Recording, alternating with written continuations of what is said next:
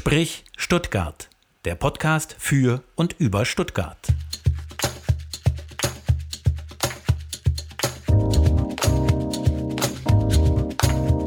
Sprich Stuttgart. Heute zu Gast Stefanie Meyer-Heutz. Sprich Stuttgart. Am Mikrofon Corinne Schwager und Stefan Ferdinand. Ja, Stefanie Meyer-Holz sitzt uns heute hier gegenüber. Sie ist Geschäftsführerin des Meyer-Dumont Verlags in Ostfildern bei Stuttgart. Zu dem Verlag gehören die bekannten Marco Polo Reiseführer, die deutsche Ausgabe von Lonely Planet oder auch die Baedeker Reiseführer und natürlich viele, viele mehr. Geboren ist die Verlegerin am Welttag des Buches, ganz passend am 23. April. Stefanie Meyer-Holz ist promovierte Wirtschaftswissenschaftlerin. Sie studierte Betriebswirtschaft in Freiburg im Breisgau und in St. Gallen in der Schweiz und und nach verschiedenen Praktika im Ausland fing sie dann 1989 bei Meyer Dumont im Bereich Touristik an und übernahm dann 1990 den internationalen Verkauf. Seit 1996 ist sie Verlegerin für alle Reiseführerserien von Meyer Dumont und seit zehn Jahren Sprecherin der Geschäftsführung von Meyer Dumont, dem Unternehmen, das ihr Großvater Kurt Meyer 1948 damals noch unter dem Namen Kartografisches Institut Kurt Meyer aufgebaut hatte. Ja, genau. Und sie ist zu Gast bei Sprich Stuttgart, unserem neuen Podcast für und über Stuttgart, wie wir immer sagen. Persönlichkeiten der Stadtgesellschaft sprechen hier über ihr Leben und die Stadt.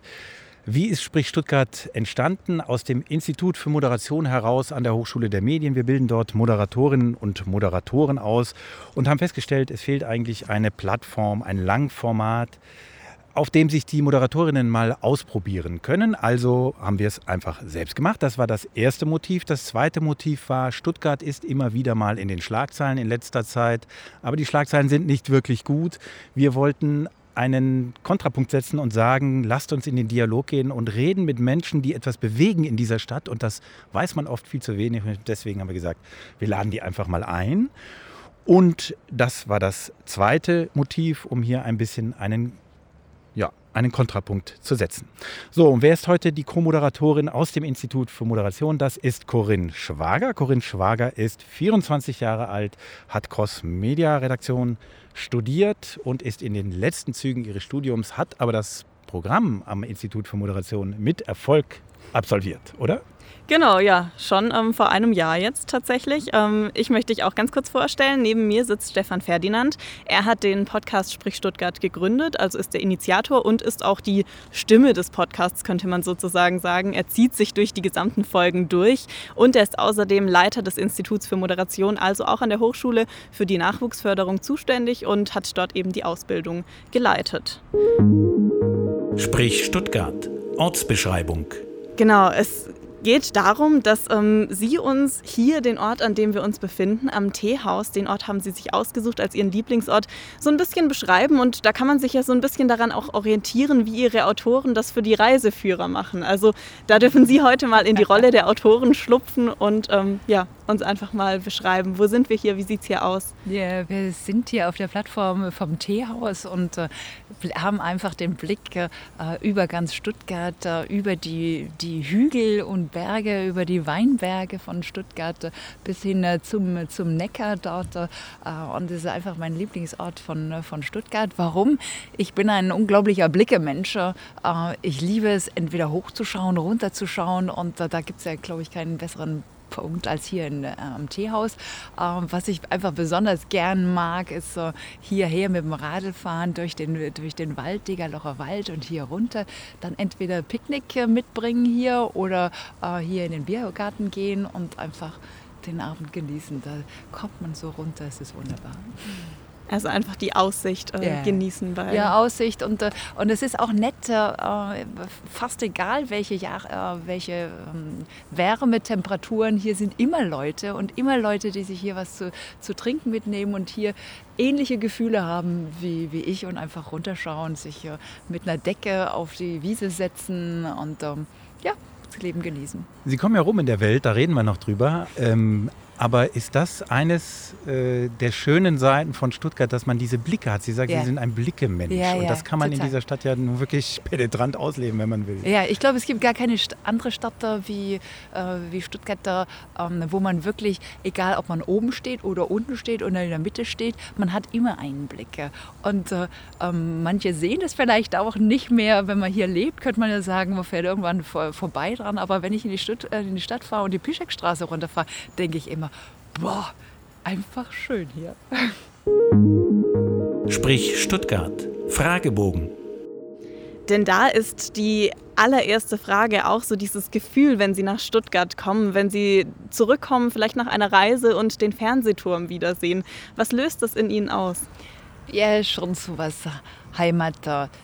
Jetzt bin ich ja wieder zu Hause ähm, und äh, ist doch eigentlich ganz schön hier. Ich meine, äh, fast von jeder Reise, äh, also ich bin unglaublich gerne auf Reisen und äh, finde es toll und von jeder Reise zurückkommen, denkt man doch, Boah, wir haben schon ein Glück hier in Stuttgart, vielleicht auch hier in Deutschland, egal ob das Klima ist, ob das Sicherheit ist, ob das Demokratie ist, ob das Wohlstand ist, das kann man kaum, und, oder ob das die Natur ist, äh, das kann man kaum so in den, in irgendwo anders auf der Welt sehen. Und mit diesem Gefühl nach Hause zu kommen, boah, es ganz tolle Orte, die ich bereist habe, und ich bin jetzt auch glücklich wieder hier zu Hause, ist ganz schön.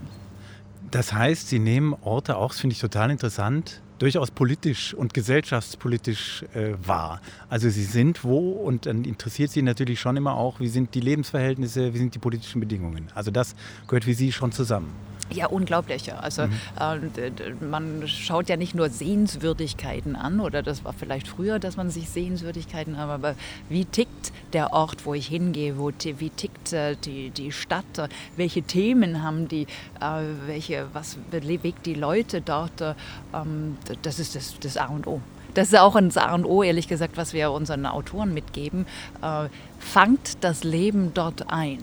Ähm, Und da ist natürlich ein Teil davon, ist, ist natürlich äh, die Kultur und die Sehenswürdigkeiten, weil ähm, egal ob ich vor einem alten Gebäude stehe oder einem neuen Gebäude stehe, das macht ja was mit mir und macht was mit der, mit der Stadt. Ähm, aber es ist nur ein Teil davon. Genau deswegen sind wir auch mit Sprich Stuttgart tatsächlich an einer Wunschlocation des Gastes, um genau das so ein bisschen spürbar zu machen. Wir bekommen in der Vorbereitung immer wieder die Frage gestellt, ja, warum geht er denn dahin? Ich sage, damit man genau auf dieses Gefühl ähm, hinaus kann. Und das bedeutet natürlich auch eine, eine ganz elegante Überleitung zu diesem Hintergrundgeräusch, dass wir natürlich Habe ich auch gerade Genau. gedacht. Der Rasenmäher genau, der fährt. Rasenmäher. Das äh, Garten- und Friedhofsamt ist hier unterwegs äh, und pflegt den Rasen morgens. Das ist ja gut. Wir haben einen schönen letzten Sonnentag uns ausgesucht. Jetzt wissen wir, das Geräusch kennen wir, können wir einordnen. Jetzt kann er weitermachen, ohne dass uns das groß stört. Jetzt haben Sie das gerade so schön beschrieben. Man kommt an einen Ort, man versucht ihn zu erfassen, ganzheitlich. Wie sind die Bedingungen? Können Sie sich erinnern, wie das bei Stuttgart war? Als junger Mensch, man muss ja, man hat ja irgendwann immer so die erste Assoziation, ah, das ist jetzt eine große Stadt, das ist Stuttgart für mich. Können Sie sich da noch erinnern, wann Sie das Stuttgart das erste Mal bewusst erlebt Ja, haben? und zwar wirklich durch das Reisen und den Vergleich. Also äh, als ich dann äh, ähm, das erste Mal unterwegs war und zwar dann nicht mit den Eltern vielleicht unterwegs war, selbst unterwegs war und äh, dann eben diesen Unterschied, äh, ähm, wie ist es irgendwo anders und dann wieder zu Hause. Äh, dadurch sieht man einmal, ähm, wie die anderen Stutt über Stuttgart, weil man sagt dann ja, ich komme aus Stuttgart äh, ähm, und dann ist es immer, ich komme aus Stuttgart, da wo der Mer- Mercedes und Porsche herkommen, dann ist egal eigentlich, ob man in Indien oder äh, China oder, oder irgendwo ist, dann wissen die Leute, wo das ist. Ähm, und äh, dann fühlt man ja, sind, ist das jetzt toll oder nicht toll? Das merkt man eigentlich, äh, also wie, wird, wie sieht die Welt Stuttgart äh, und, und gleichzeitig merkt man beim Zurückkommen eben, was ist anders als irgendwo anders. Und äh, das war jetzt so als, als Studentin vielleicht, als, dass ich es wirklich extrem bewusst dann aufgenommen habe. Und wie war das damals? Wie war Ihr Stuttgart-Bild damals? Das ist ja auch interessant. Ich meine, wenn man das sieht, ein paar Jahre zurück und vielleicht war das anders. Stuttgart galt doch immer so ein bisschen, also ich erinnere mich selber, ich kam Ende der 80er Jahre nach Stuttgart aus dem Rheinland und so und dann hieß es, jo, Stuttgart, da werden die Autos gebaut. Äh, und dann merkte ich, dass diese Stadt auch tatsächlich was hat, äh, von der, vom, vom Weichbild, vom Stadtbild her, von der Kultur, vom Kulturangebot, aber nicht so sehr als junger Mensch äh, in die Szene. Das gab es damals in der Form einfach gar nicht. Also ich hatte es als sehr langweilig und teilweise auch spießig empfunden. Ich weiß nicht, haben Sie das? Ja, ähm, ich kann mich an einen äh, Moment äh, erinnern, als das ähm, Calder ähm, Mobile ähm, auf dem Schlossplatz äh, aufgestellt worden ist. Und, vom, vom Witwer ist das, vom, heute genau, dem Kunstmuseum. Genau, heute, ja. ja. genau. Äh, das, dieser Moment und auch äh, die, die neue Staatsgalerie äh, von Sterling. Ähm, das waren so zwei Momente, wo ich dann mitgekriegt habe, die Leute sprechen auch über moderne Themen äh, und diskutieren. Und zwar heftig, weil beide Sachen wurden extrem kontrovers äh, diskutiert. Also wie kann man so einen grünen Boden, das ist ja schrecklich. Oder wie kann man, ich glaube, das Calder, äh, hatte eine Million gekostet oder irgend sowas. Wie kann man eine Million für so einen Krampf ausgeben? Und äh, ähm, da hat sich jetzt zurückblickend unglaublich was getan in, in, Stuttgart, wie, wie man eben solche Sachen schätzt auch und äh, wie man denen auch einen Wert äh, beimisst. Ähm, ja, da hat sich in Stuttgart wirklich sehr viel getan. Dann äh, natürlich, Ballett war immer was, äh, aber dass wir Oper, der, Oper des Jahres äh, über Jahrzehnte, Jahre gewesen sind, ähm, ja, ja, wir haben uns verbessert. Zumindest im Blick auch der anderen. Mhm. Immer noch was zu tun. Immer noch, da haben wir immer noch was zu tun. Sind wir ich. da vielleicht nicht selbstbewusst, selbstbewusst genug? Ich denke mal, ja. andere Großstädte mhm. gehen ja. da vielleicht ein bisschen anders mit hausieren, weiß ich nicht. Ja. Also ja, ich weiß, ich finde es immer noch schade, weil ich meine, äh, als, äh, als Unternehmerin brauchen wir natürlich auch Mitarbeiter von außerhalb. Äh, und es ist immer schwer, die Leute nach Stuttgart zu kriegen. Wenn sie dann da sind, sind alle begeistert. Und es ist im Freundeskreis genauso. Ich habe ganz viele Freunde, die nicht Stuttgarter sind. Die lieben Stuttgart, aber erst danach. Und das ist verdammt. verdammt aber das ist interessant, da? dass Sie das auch, ja, Immer noch. Klar, also es ist besser geworden. Standort. Aber, mhm. Und viel hat sich auch geändert, als wir die ähm, die leichtathletische Weltmeisterschaft ge gehabt haben. Da hat es nochmal, also so, sag ich mal so, ähm, diese, die, die Kultur, aber dann auch die, den Sport ähm, und dann natürlich auch das Sommermärchen, als wir hier dritten Platz gemacht haben. Das hat auch was, weil was, dritter Platz ist ja was Positives. Äh, der zweite Platz ist leider negativ, aber der dritte Platz ist was Positives und das haben wir hier in Stuttgart gemacht. Ich weiß noch ganz genau, wie ich in den Weinbergen gestanden bin und dann aufs, äh, aufs ja. äh, Neckarstadion geschaut habe und äh, und wir haben gewonnen. Schön, Sie, Sie sagen noch Neckarstadion. Da sieht man die Sozialisation. Alles gut, alles gut. Ne? ja, genau. Man kann ja in Stuttgart die, die, äh, die Generation immer am Namen des Stadions festmachen, die, die Neckarstadion sein, sagen, die müssen leicht über 30 sein. Jetzt fand ich es gerade ganz interessant. Sie haben ähm, auch beschrieben, dass man andere Leute erst von Stuttgart so ein bisschen überzeugen muss, vor allem aus anderen Städten. Was ist denn da für ein Bild, das man so mitbekommt von Stuttgart? Was wird denn über Stuttgart so gedacht? Naja, es kommt dann schon die Spießigkeit und äh, dann kommt äh, natürlich äh, unsere Kehrwoche ähm, und ähm, man kriegt keinen Zugang dazu und ja, das sind so, so die Klischees, die, mhm, die, die, man total abbekommt, ja. ja. Immer noch? genau weitergetragen werden. Ja. Aber was, äh, was ist dann Ihre Reaktion drauf? Also sagen Sie den Leuten dann oder was hat für Sie Stuttgart vielleicht, was andere Städte nicht haben, womit man es schmackhaft machen kann? Ja, das sind ja so viele Sachen. Ich meine, das Freizeitangebot hier ist, äh, ist, äh, ist unglaublich. Ähm, äh, die, die Lage ist unglaublich. Ich meine, in welcher anderen Stadt hat man Weinberge mitten in der Stadt? Und ich denke wirklich, jedes Mal, wenn ich, wenn ich am Bahnhof bin und hinter der IHK so hoch schaue. Und da ist das Weinberghäusle. Ein Weinberghäusle. Mitten, mitten in der Stadt, das ist, das ist schon, schon, schon was Tolles. Ähm, dann sind es natürlich äh, diese, diese großen Sachen äh, wie äh, Ballett äh, und, und zwar nicht nur das klassische Ballett, sondern Eric Gauthier genauso, äh, also John Cranko Schule, jetzt nochmal mit diesem neuen, äh, mit diesem neuen Gebäude. Ähm, und Oper aber auch die, die kleine Kunst, sage ich mal, oder die, die ähm, Fringe-Kunst, äh, was wir da haben. Und dann sage ich auch den Leuten auch immer von den Personen, ähm, ja, vielleicht kriegt man nicht gleich einen Zugang zu, aber es ist sehr liebenswürdig und äh, wenn man dann Freunde gewinnt, die hat man dann auch länger. Ähm, ja, so finde ich es wenigstens so.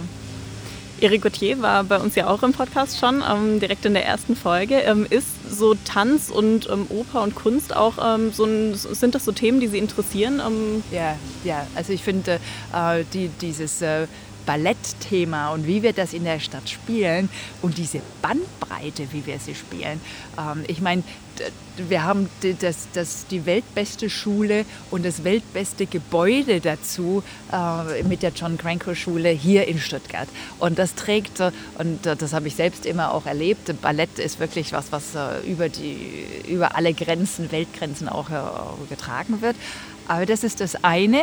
Und das andere ist eben auch, dass wir einen Eric Gauthier äh, hier haben, äh, der hier Unglaubliches aufgebaut hat im Theaterhaus, der dieses Colors, äh, das äh, Festival of Colors äh, gegründet hat und hier die Welt zu uns gebracht hat.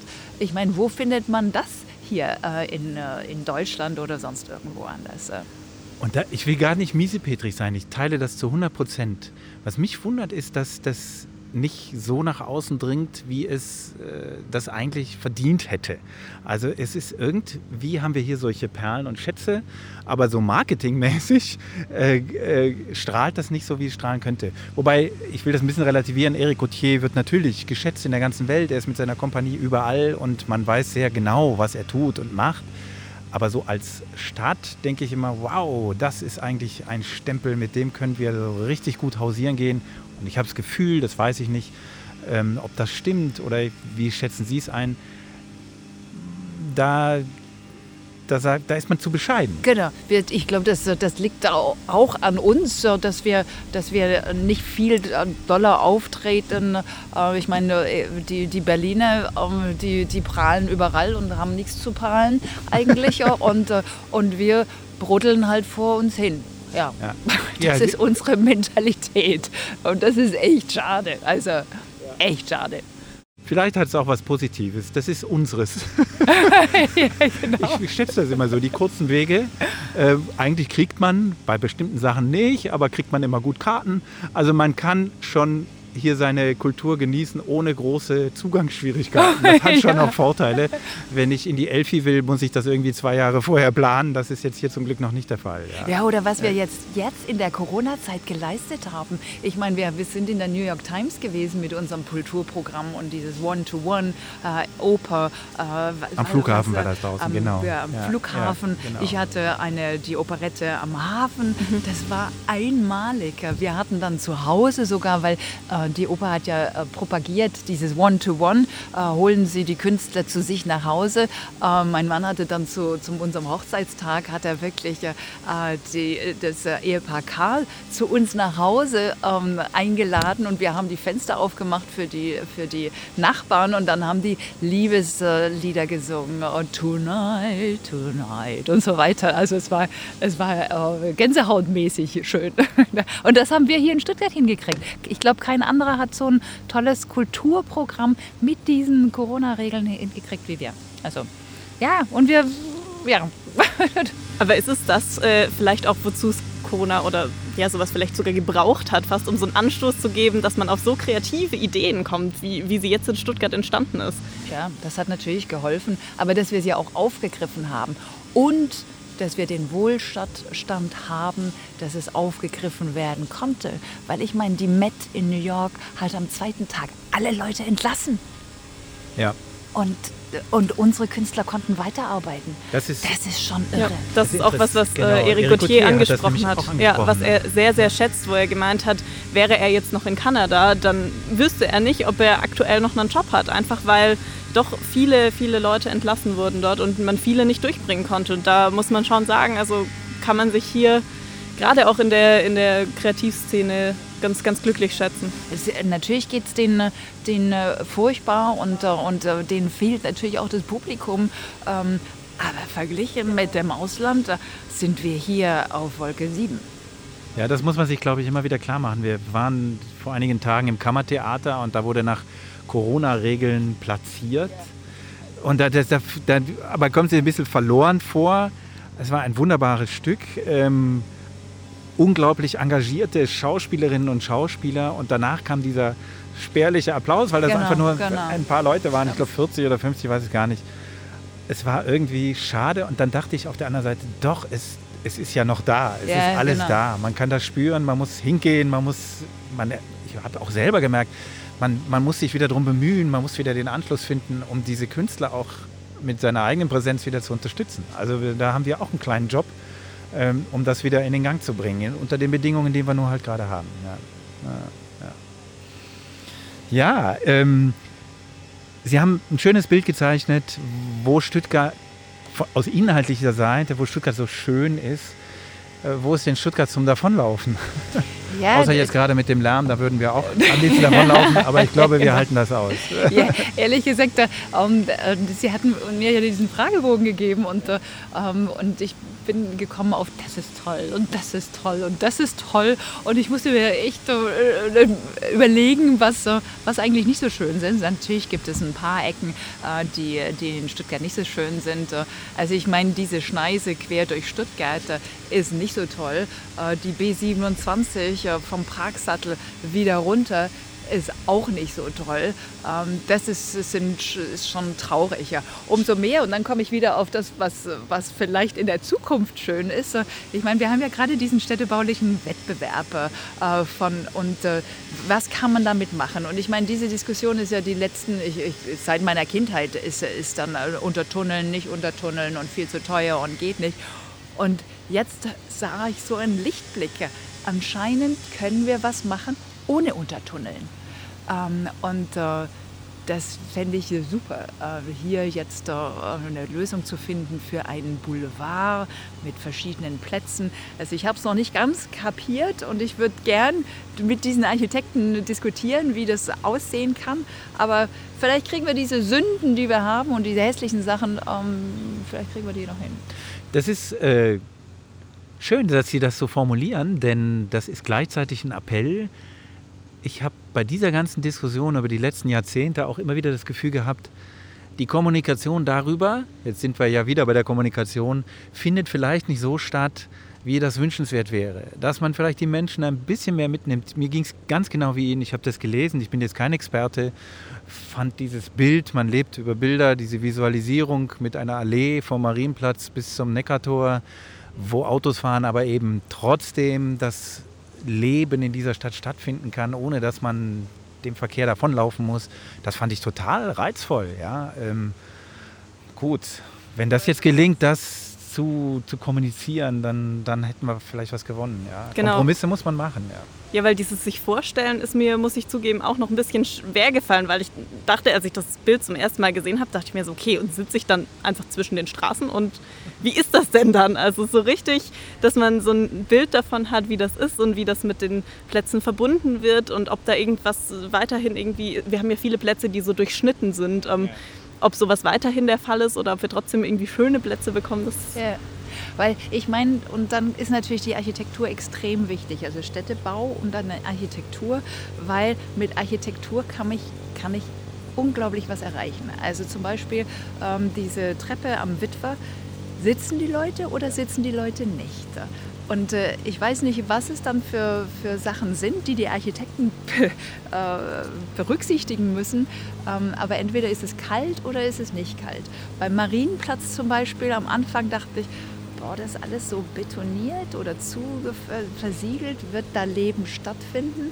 Aber die Stadt hat es geschafft und, äh, und es findet Leben statt. Also ähm, und gerade diese Plätze, wie Sie es auch angeschnitten haben, äh, angesprochen haben, ähm, die können dann unser, unser, unser Stadtleben äh, aufbauen. So, oder zum Beispiel, ich meine, jetzt wir diskutieren über den, äh, den Marktplatz und äh, wir haben einen Marktplatz und da ist kein Café drauf. Seit Jahrzehnten. Also, oder wir hatten das Scholz, das war, das war ja schön und die hatten auch Liegestühle da rausgetan und war das nicht wunderbar anzuschauen. Und dann haben wir wieder nur unseren blöden Platz gehabt. Ja, und so ähm, ist es irgendwie sehr trostlos. Genau. Und jetzt haben sie ja Gott sei Dank, wann wird es eröffnet? Äh, demnächst jetzt. Ja, ja, ist ja, ist ja jetzt eins. Also das ist so wichtig. Das ist so wichtig. Das ist äh, gut, dass Sie es ansprechen. Wir haben ja auch Johannes Miller äh, zu Gast hier im äh, Sprich Stuttgart Podcast und der hat genau das nämlich formuliert. Der Marktplatz, der könnte belebt werden durch Sitzplätze. Der ist sogar noch einen Schritt weiter gegangen, hat gesagt, bitte einen Sitzplatz ohne Latte Macchiato Zwang. Also ich will nichts kaufen, sondern ich muss dort verweilen wollen, weil die Gelegenheit dafür einfach da ist. Das ist so sein Konzept im Kopf. Und das, das ist mir da auch das erste Mal bewusst geworden, ja, das stimmt eigentlich. Ich muss, also Cafés sind absolut wichtig und richtig und gut, aber es muss darüber hinaus Plätze geben, wo wir uns treffen können. Genau. Ja, wo wir, wo und die zugänglich sind, weil so ich es, ich, ich finde ja ganz merkwürdig, ich meine, da ist ein wunderschöner Brunnen an dem ähm, Marktplatz. Äh, der geht so ein ganz bisschen runter. Und es sind auch Treppen und es sind auch Bänke. Und nie würde ich mich da hinsetzen. Warum? Also da hat die Architektur es irgendwie nicht geschafft, diesen, das sind Bäume, es sind Brunnen und man kann nicht, kann nicht sitzen. Und warum setze ich mich da nicht hin? Ich kann's da, und das müsste Herr Miller dann erklären, genau, warum das, das, erklären. das, nicht funktioniert und ein paar andere Sachen funktionieren. Und wir müssten, glaube ich, mal in Stuttgart also einen Stadtplaner einladen. Ich weiß es nicht. Jemand, der uns diese Visionen vielleicht mal erklärt, die wir immer äh, gerne vor Augen hätten. Ja, ja genau. Oder so ein bisschen eine Geschichte erzählt. Das hat die Stefanie Schneider so schön gesagt. Stuttgart muss lernen, Geschichten zu genau. erzählen. Genau. Ja, und wir haben auch zum Beispiel die Steffeles. Und ein ganz paar, ähm, äh, ein paar Stellen fand Kultur auf den Steffeles statt. Also wo dann Theaterstücke über ein paar Stufen hinweg gingen und man kann sich drum rumsetzen. Ist das nicht was Tolles, äh, dass man die Ge äh, Gegebenheiten, die es äh, gibt, nutzt für was, was Kreatives? Genau, das Ensemble Lockstoff macht da ganz ja, viel. Super. Ja, ja, ja, super. Die waren im Bahnhof oder in der, in ja. der, am Charlottenplatz in der U-Bahn-Station. Und in, ich, ich bin mal mitgefahren mit der, auch mit der Straßenbahn und da fand, da fand das Theater in der Straßenbahn statt und man wusste nicht genau, wer jetzt Zuschauer ist und wer eigentlich ganz normal ist. Es ist so Flashmob-mäßig dann. Ja, ganz, ganz, ganz ganz toll. Ja, also, da haben wir eine Aufgabe. Ähm, und vielleicht inspiriert uns das tatsächlich da mal weiterzudenken und jemand einzuladen, der uns da so ein Bild zeichnen kann. Wir müssen, wir müssen jemand haben, der das macht. Ja, vielleicht machen wir es auch einfach. Wir sind ja gerade mitten dabei, finde ich. Ja, genau.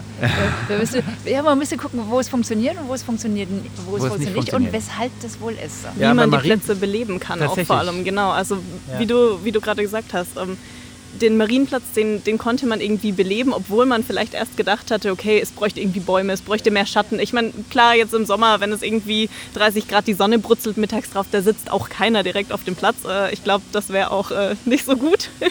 Aber gerade den Marktplatz, also es gibt ja Gründe, warum man sich da nicht hinsetzt, ähm, aber vielleicht auch einfach, weil der restliche Platz nicht belebt ist. Also jeder würde einen komisch anschauen, wenn man sich da hinsetzen würde. Aber wenn der restliche Platz belebt wäre, vielleicht würde dann automatisch dieser Brunnen und diese Treppen auch mitbelebt werden. Also dass man sich dann auch eher dort mal setzt, ja. Und es ist da, wo es immer funktioniert, ist natürlich auch gleich, und das ist natürlich in der Großstadt lässt sich das nicht vermeiden, ist die Diskussion natürlich da. Ich meine, wenn man dann mal Samstag früh wenn ich ja mit den Kindern über den Marienplatz laufe, das sieht natürlich aus, wo ich dann denke, wow, also da, dass da äh, auch Stimmen laut werden, die sagen, hey, das geht so nicht, ja, das ist kein Flaschenabstellplatz, sondern das ist ein Platz für uns alle. Und dass da nicht so, eine Spaltung stattfindet, ich finde, da muss man immer aufpassen, dass also nicht, nicht, also der Marienplatz ist ein Szeneplatz und das hat diese Stadt nun endlich. Und jetzt darf man das aber auch nicht überstrapazieren, sondern man muss gucken, dass man die anderen auch wieder mitholt. Das ist, Absolut, glaube ich, für die, ja. für die Stadt eine Herausforderung. Was auch, äh, fällt mir gerade ein, der, der Karlsplatz. Das ist, finde ich, auch eine unglaubliche Entwicklung. Das ist ja ein unglaublich schöner Platz. Und er war, er lag an der Ecke. Da ist man doch nicht hingegangen. Und man hatte das alte Schloss vor sich, äh, man hatte die Markthalle vor sich. Und äh, ja, Gott sei Dank fand der, der, der Flohmarkt dort immer statt, aber dort ist man nicht hingegangen. Und jetzt durch das Dorotheenquartier ist der Karlsplatz in seiner Schönheit sichtbar oder erlebbar. Und ich sehe diese Achsen ähm, auf, aufs Rathaus schauend, auf die alte Markthalle schauend. Also da haben wir schon was Tolles erreicht. Gehen wir mal über die Menschen. Mit wem, Sie sind ja wirklich umtriebig als Unternehmerin mit ganz vielen Menschen immer wieder im Gespräch und haben dazu auch die Gelegenheit, vielleicht mehr als andere äh, vielleicht interessante Menschen zu treffen. Aber mit wem würden Sie in der Stadt mal gerne ins Gespräch kommen, mit dem Sie noch nicht gesprochen haben? Also das, das sind so, so zwei Aspekte. Einmal eher so, also dieses städtebauliche. Also ich würde mit den ASP-Leuten, die diesen, die diesen Preis, diesen städtebaulichen Preis äh, gewonnen haben, würde ich unglaublich gerne diskutieren. Also äh, die sollen das mir erklären, dass, dass, damit die Vorfreude, sage ich mal, noch mehr gesteigert wird. Da würde ich wirklich gerne diskutieren. Äh, und dann finde ich eine super Persönlichkeit neben Eric Gauthier ist der Friede van Vogel. Ähm, das, äh, ich glaube, da können wir stolz sein, er ist ja Stuttgarter sogar, äh, dass wir so eine Person haben, die Stuttgart ins, in die Welt hinausträgt, weil er ist ja zum, zum einen ist er, er ist er ja ein, ein begnadeter Tänzer äh, und äh, Tänzer auch Schauspieler. Äh, sein Ausdruck ist, er ist jetzt Tänzer des Jahres, so ähm, wird er demnächst gekürt. Ähm, und trotzdem ist er ganz low-key und ist ein, ein, ein ganz bescheidener Mensch, äh, der sich überhaupt nicht ins, äh, ins Rampenlicht äh, drängt, äh, obwohl er dort immer steht. Äh, ähm, also mit ihm würde ich gerne mich mal unterhalten. Und dann würde ich einfach, äh, weil ich meine, uns geht es alle sau, sau gut oder wir sind auf der, der glücklichen Seite und ähm, wir sind nicht Penner oder müssen nicht obdachlos sein. Ähm, und das äh, sage ich mir dann schon auch immer, ich, ich würde gerne mal diese andere Seite von Stuttgart kennenlernen. Ähm, ja, ich weiß nicht ganz genau, wie ich das machen würde und wahrscheinlich müsste ich mir einfach ein bisschen Mühe geben und äh, äh gucken, äh, ob das jetzt mit den ähm, mit den Zeitungsverkäufern ist äh, von, wie heißt sie? Ähm, äh, von Trottoir, ja. genau. Ähm, oder in eine Suppenküche gehen. Ich, ich würde gerne mal diese andere Seite von Stuttgart mehr kennenlernen. Ich glaube, es gibt auch ähm, so Stadtführungen, ja, genau, genau, von, genau. von ehemaligen Obdachlosen, genau, genau, die, die einen dann an Orte führen, die in der Stadt eine Bedeutung hatten für ihre Zeit, in der sie obdachlos waren. Ähm, und das finde ich auch ganz spannend, weil man da Stuttgart, glaube ich, nochmal von einer ganz, ganz anderen Seite kennenlernt. Also auch kennenlernt, kennenlernt, wie die Menschen Stuttgart wahrnehmen und ja. Ja, also das äh, ja, muss ich mir einfach mal richtig vornehmen. Jetzt, äh, das ist spannend, weil die Idee ist ja eigentlich ganz einfach, äh, auch was du ansprichst, Corinne, so eine Führung zu machen. Ich hatte mir neulich mal vorgenommen, wir haben es dann nicht gemacht, in der, in den, es wurde dann auch nicht angeboten in Corona-Zeiten. Man müsste auch diese, diese Big Bus-Tour mal durch Stuttgart machen. Auch das die, ich noch nicht gemacht. Ja, ja, genau. Ja, also wenn wir irgendwo in die Welt hinausgehen und haben wenig ja, Zeit, dann machen wir das dauernd, setzen uns da rein. Ich, ich, schätze das sehr, weil man in sehr kurzer Zeit äh, im Prinzip viel erfährt, äh, die Sehenswürdigkeiten sieht und das so ein bisschen einordnen kann. Ich mache das nicht sozusagen im, im Fastfood-Sinne, sondern einfach um ein Bild zu kriegen. Von Stuttgart habe ich das noch nie gemacht. Ja, ja. ja es gibt auch andere, also ich, es gibt ja sowieso super Touren.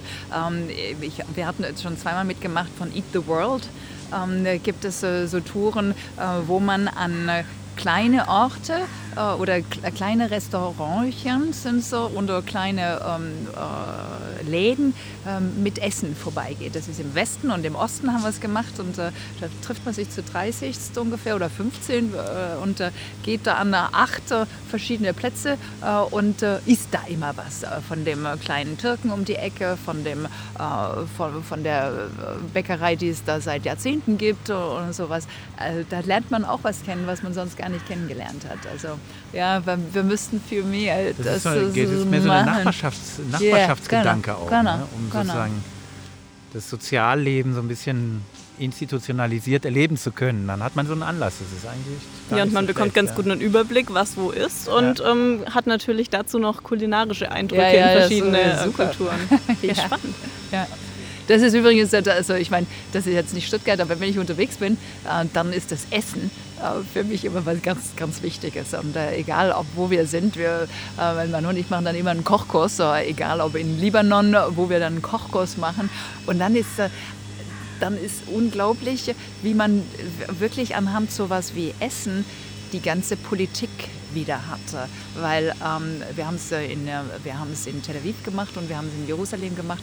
Äh, und da wird dann, wenn, wir, wenn man auf den Markt geht, wird eben erklärt, warum ist das, das hebräische Essen zum Beispiel so vielfältig, weil eben äh, die, die, die äh, Juden von all überall kommen und dann egal ob Russland oder Amerika oder den Bagel aus New York mit eben in dieses hebräische Essen bringen. Und sofort ist man, ist man wieder in der Politik, äh, obwohl man beim Essen ist. Also deswegen, äh, das ist wieder, wie wir angefangen haben, äh, das, das Leben und, und, und die, die, das Essen äh, spiegelt auch Politik äh, und die Situation einer Stadt wieder.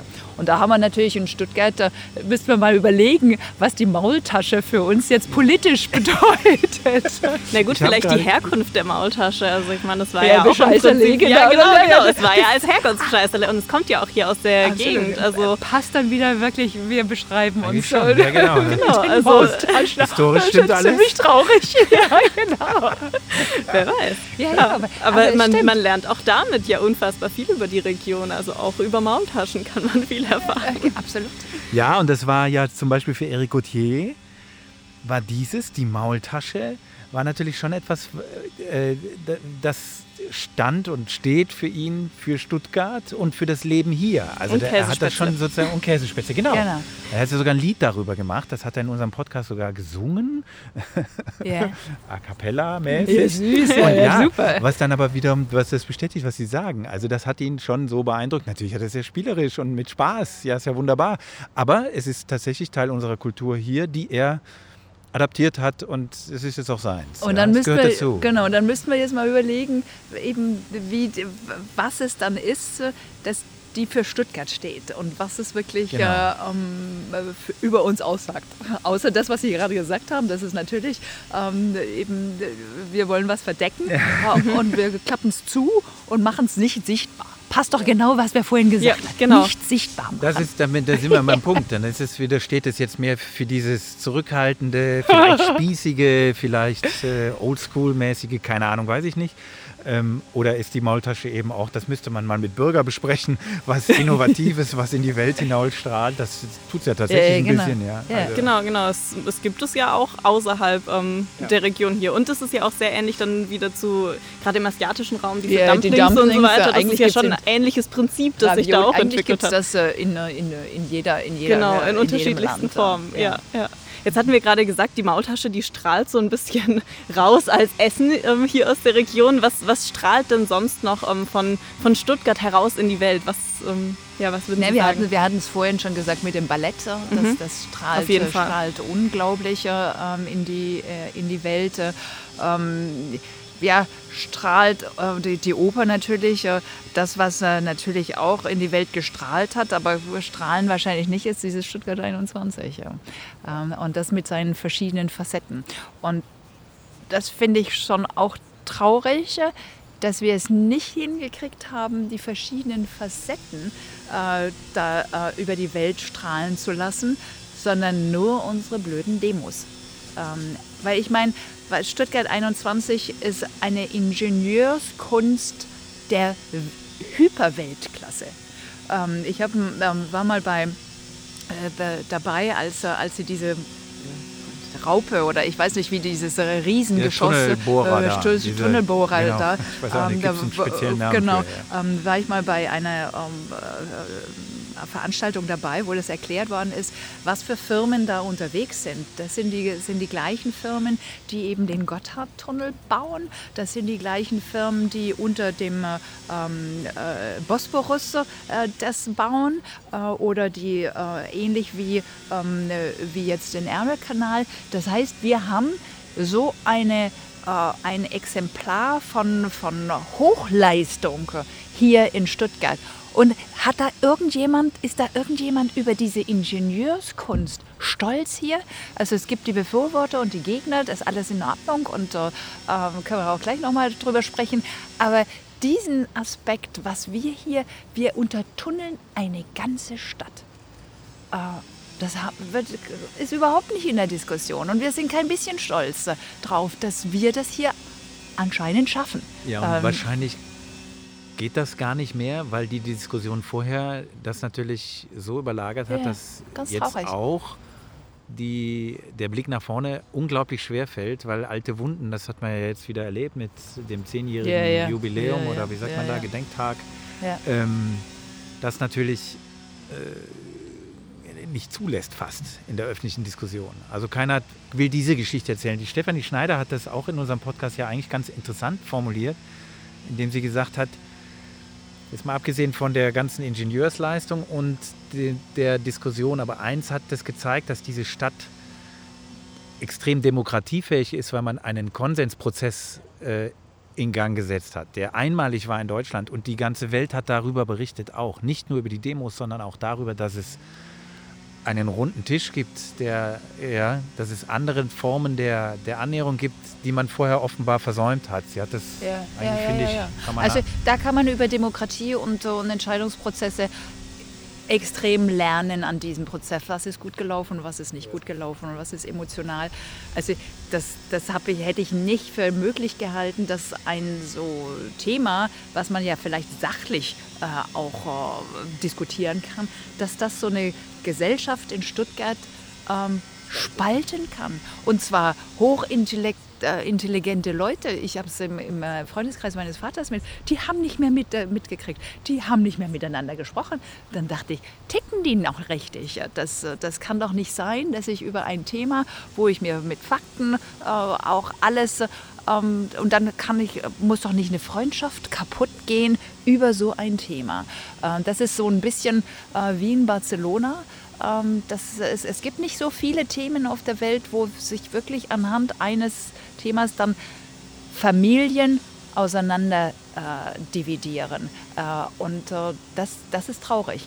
Und das haben wir Gott sei Dank so ein bisschen, ähm, bisschen überwunden. Die Zeit heilt da viel, aber ich denke dann, es ist unglaublich immer noch ja. wahnsinnig sensibel. Also man und weil Sie sagten, keiner redet über die Ingenieurskunst, ich glaube, daran liegt es. Es traut sich traut keiner, sich niemanden, das, ähm, das, das offensiv Es gibt auch keinen dazwischen. Also es gibt entweder man ist dafür oder man ist dagegen, aber es gibt keinen dazwischen, dass man sagt, ja okay, also es gibt Aspekte, die ich nicht so gut finde, aber Aspekte, genau. die ich gut finde. Ja. Und ich finde es toll, dass äh, also was, was da aufgebaut werden soll und um, was es für Möglichkeiten bietet. Aber es gibt irgendwie nur Schwarz oder Weiß bei diesem Thema. Ja, ja das ist traurig. Das, äh, das ist interessant, dass er es mit Barcelona, das, äh, das stimmt, das ist mir so gar nicht bewusst geworden. Das stimmt. Das ist ja auch eine Stadt, die, die, die darunter zu leiden hat. Ja. Da gibt es auch keine. Also ich habe mit ein paar von äh, ein paar Leuten dort gesprochen, die sagten, dass in der Familie kann das nicht angesprochen werden, weil ein Teil der Familie ist dagegen und nicht, sonst würden die völlig zerreißen. Ähm, und meistens ist es, ist es dann, dass sie eben wirklich zerreißen. Absurd. Ja. Aber na, klar, ich meine, der Nahe Osten zeigt uns auch, dass, äh, dass Themen irgendwie ähm, nicht, äh, nicht mehr rational besprochen werden können. Das Interessante daran finde ich auch, dass diese, dieses Unerbittliche, dieses Kompromisslose in der Diskussion, das hat man an diesem Stuttgart 21-Thema vor zehn Jahren, finde ich, unglaublich in dieser Stadt spüren können. Man war ja auch selber, musste man sich positionieren oder man zumindest hatte man das Gefühl, man muss sich positionieren, damit man genau abcheckt, wer steht wo. Das, das kann ja eigentlich nicht sein. Ja? Also das ist ja kein, ich sag mal, aufklärerischer Umgang miteinander. Mich erinnert es manchmal heute an die Diskussion, die wir heute führen, wo auch sehr viele Themen unglaublich kompromisslos diskutiert werden, wo so gar nicht von diesem liberalen, aufklärerischen Gedanken noch was da ist, sondern dass ganz viele sehr schnelle Urteile in der Welt sind und wir eigentlich wenig diskutieren.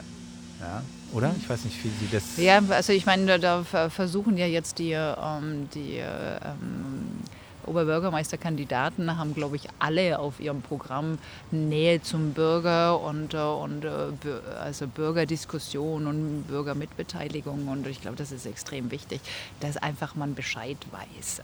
Äh, und das ist wahrscheinlich bei Stuttgart 21 die, die Anfänge waren, dass, dass das hinter verschlossenen Türen ganz lang passierte ähm, und dass, dass niemand beteiligt worden ist.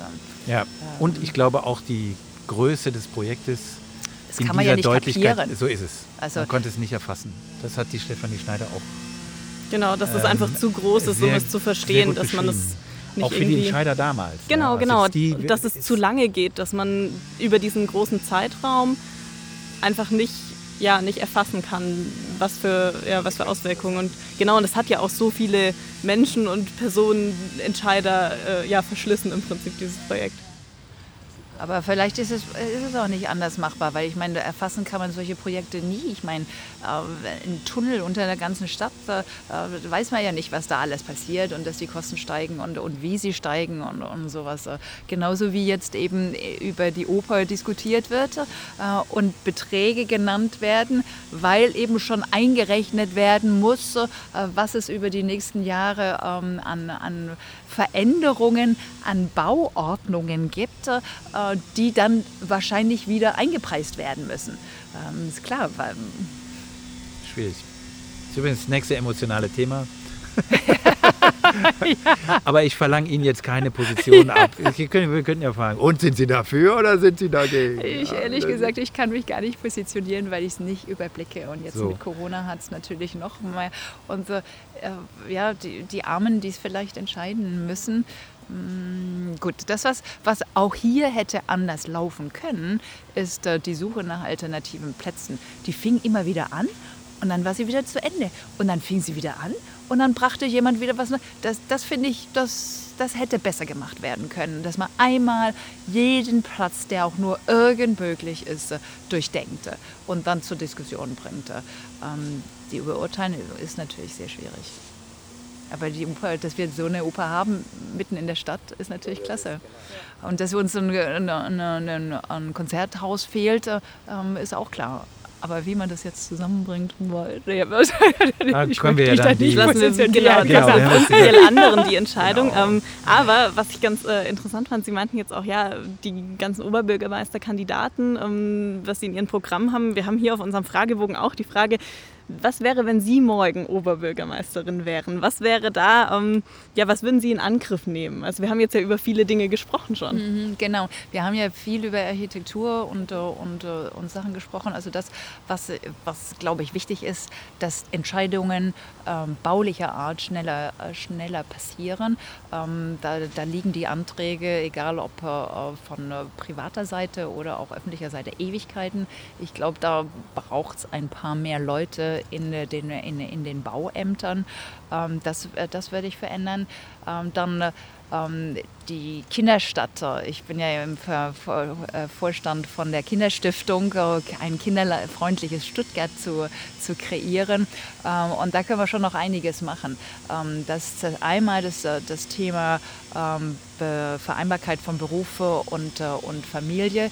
Ähm, wir haben Kita-Plätze, aber immer noch viel zu wenig. Und das ist einfach die Voraussetzung, dass ich meinen Beruf äh, wahrnehmen kann äh, und das gut miteinander verbinden kann. Also das würde, würde ich fördern. Ähm, dann wieder auch Familie und, Wohn, äh, und Wohnraum sind wir wieder bei, bei der Architektur. es kann nicht sein, dass wir mehr Plätze versiegeln äh, und noch mehr Häuser da drauf bauen, sondern verdichten. Das heißt, wo kann man noch was draufsetzen, wo kann man ähm, Altes äh, durch Neues äh, effektiver gestalten. Also das wären äh, so zwei Aspekte, die Kinder und, äh, und das Bauen, ähm, was mir ganz wichtig wäre.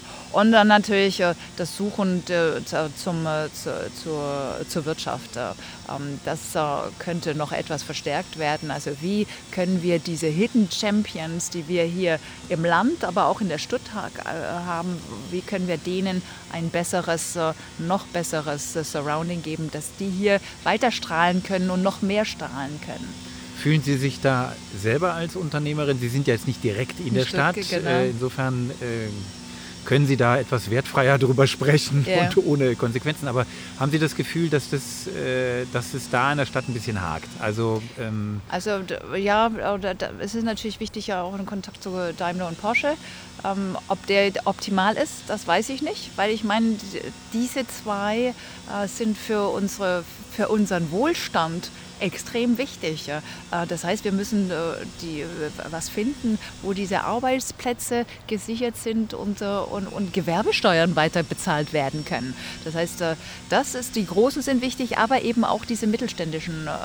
Da sind wir natürlich schon auch wieder die Attraktivität der Stadt und wie kriege ich Fachkräfte hierher, wie kann ich auch von der Ausbildung das hier so machen, bis hin zu Studentenwohnheime, die, die hier sind und äh, wie, kann auch, wie können unsere äh, Ausbildungsstätte weltweit äh, Leute hierher kriegen. Ähm, das ist natürlich viel Landsache, ähm, aber natürlich auch mit äh, Wohnraum und, äh, und wie attraktiv finden die Studenten das hier. Ähm, das ist natürlich Stadtsache auch. Absolut.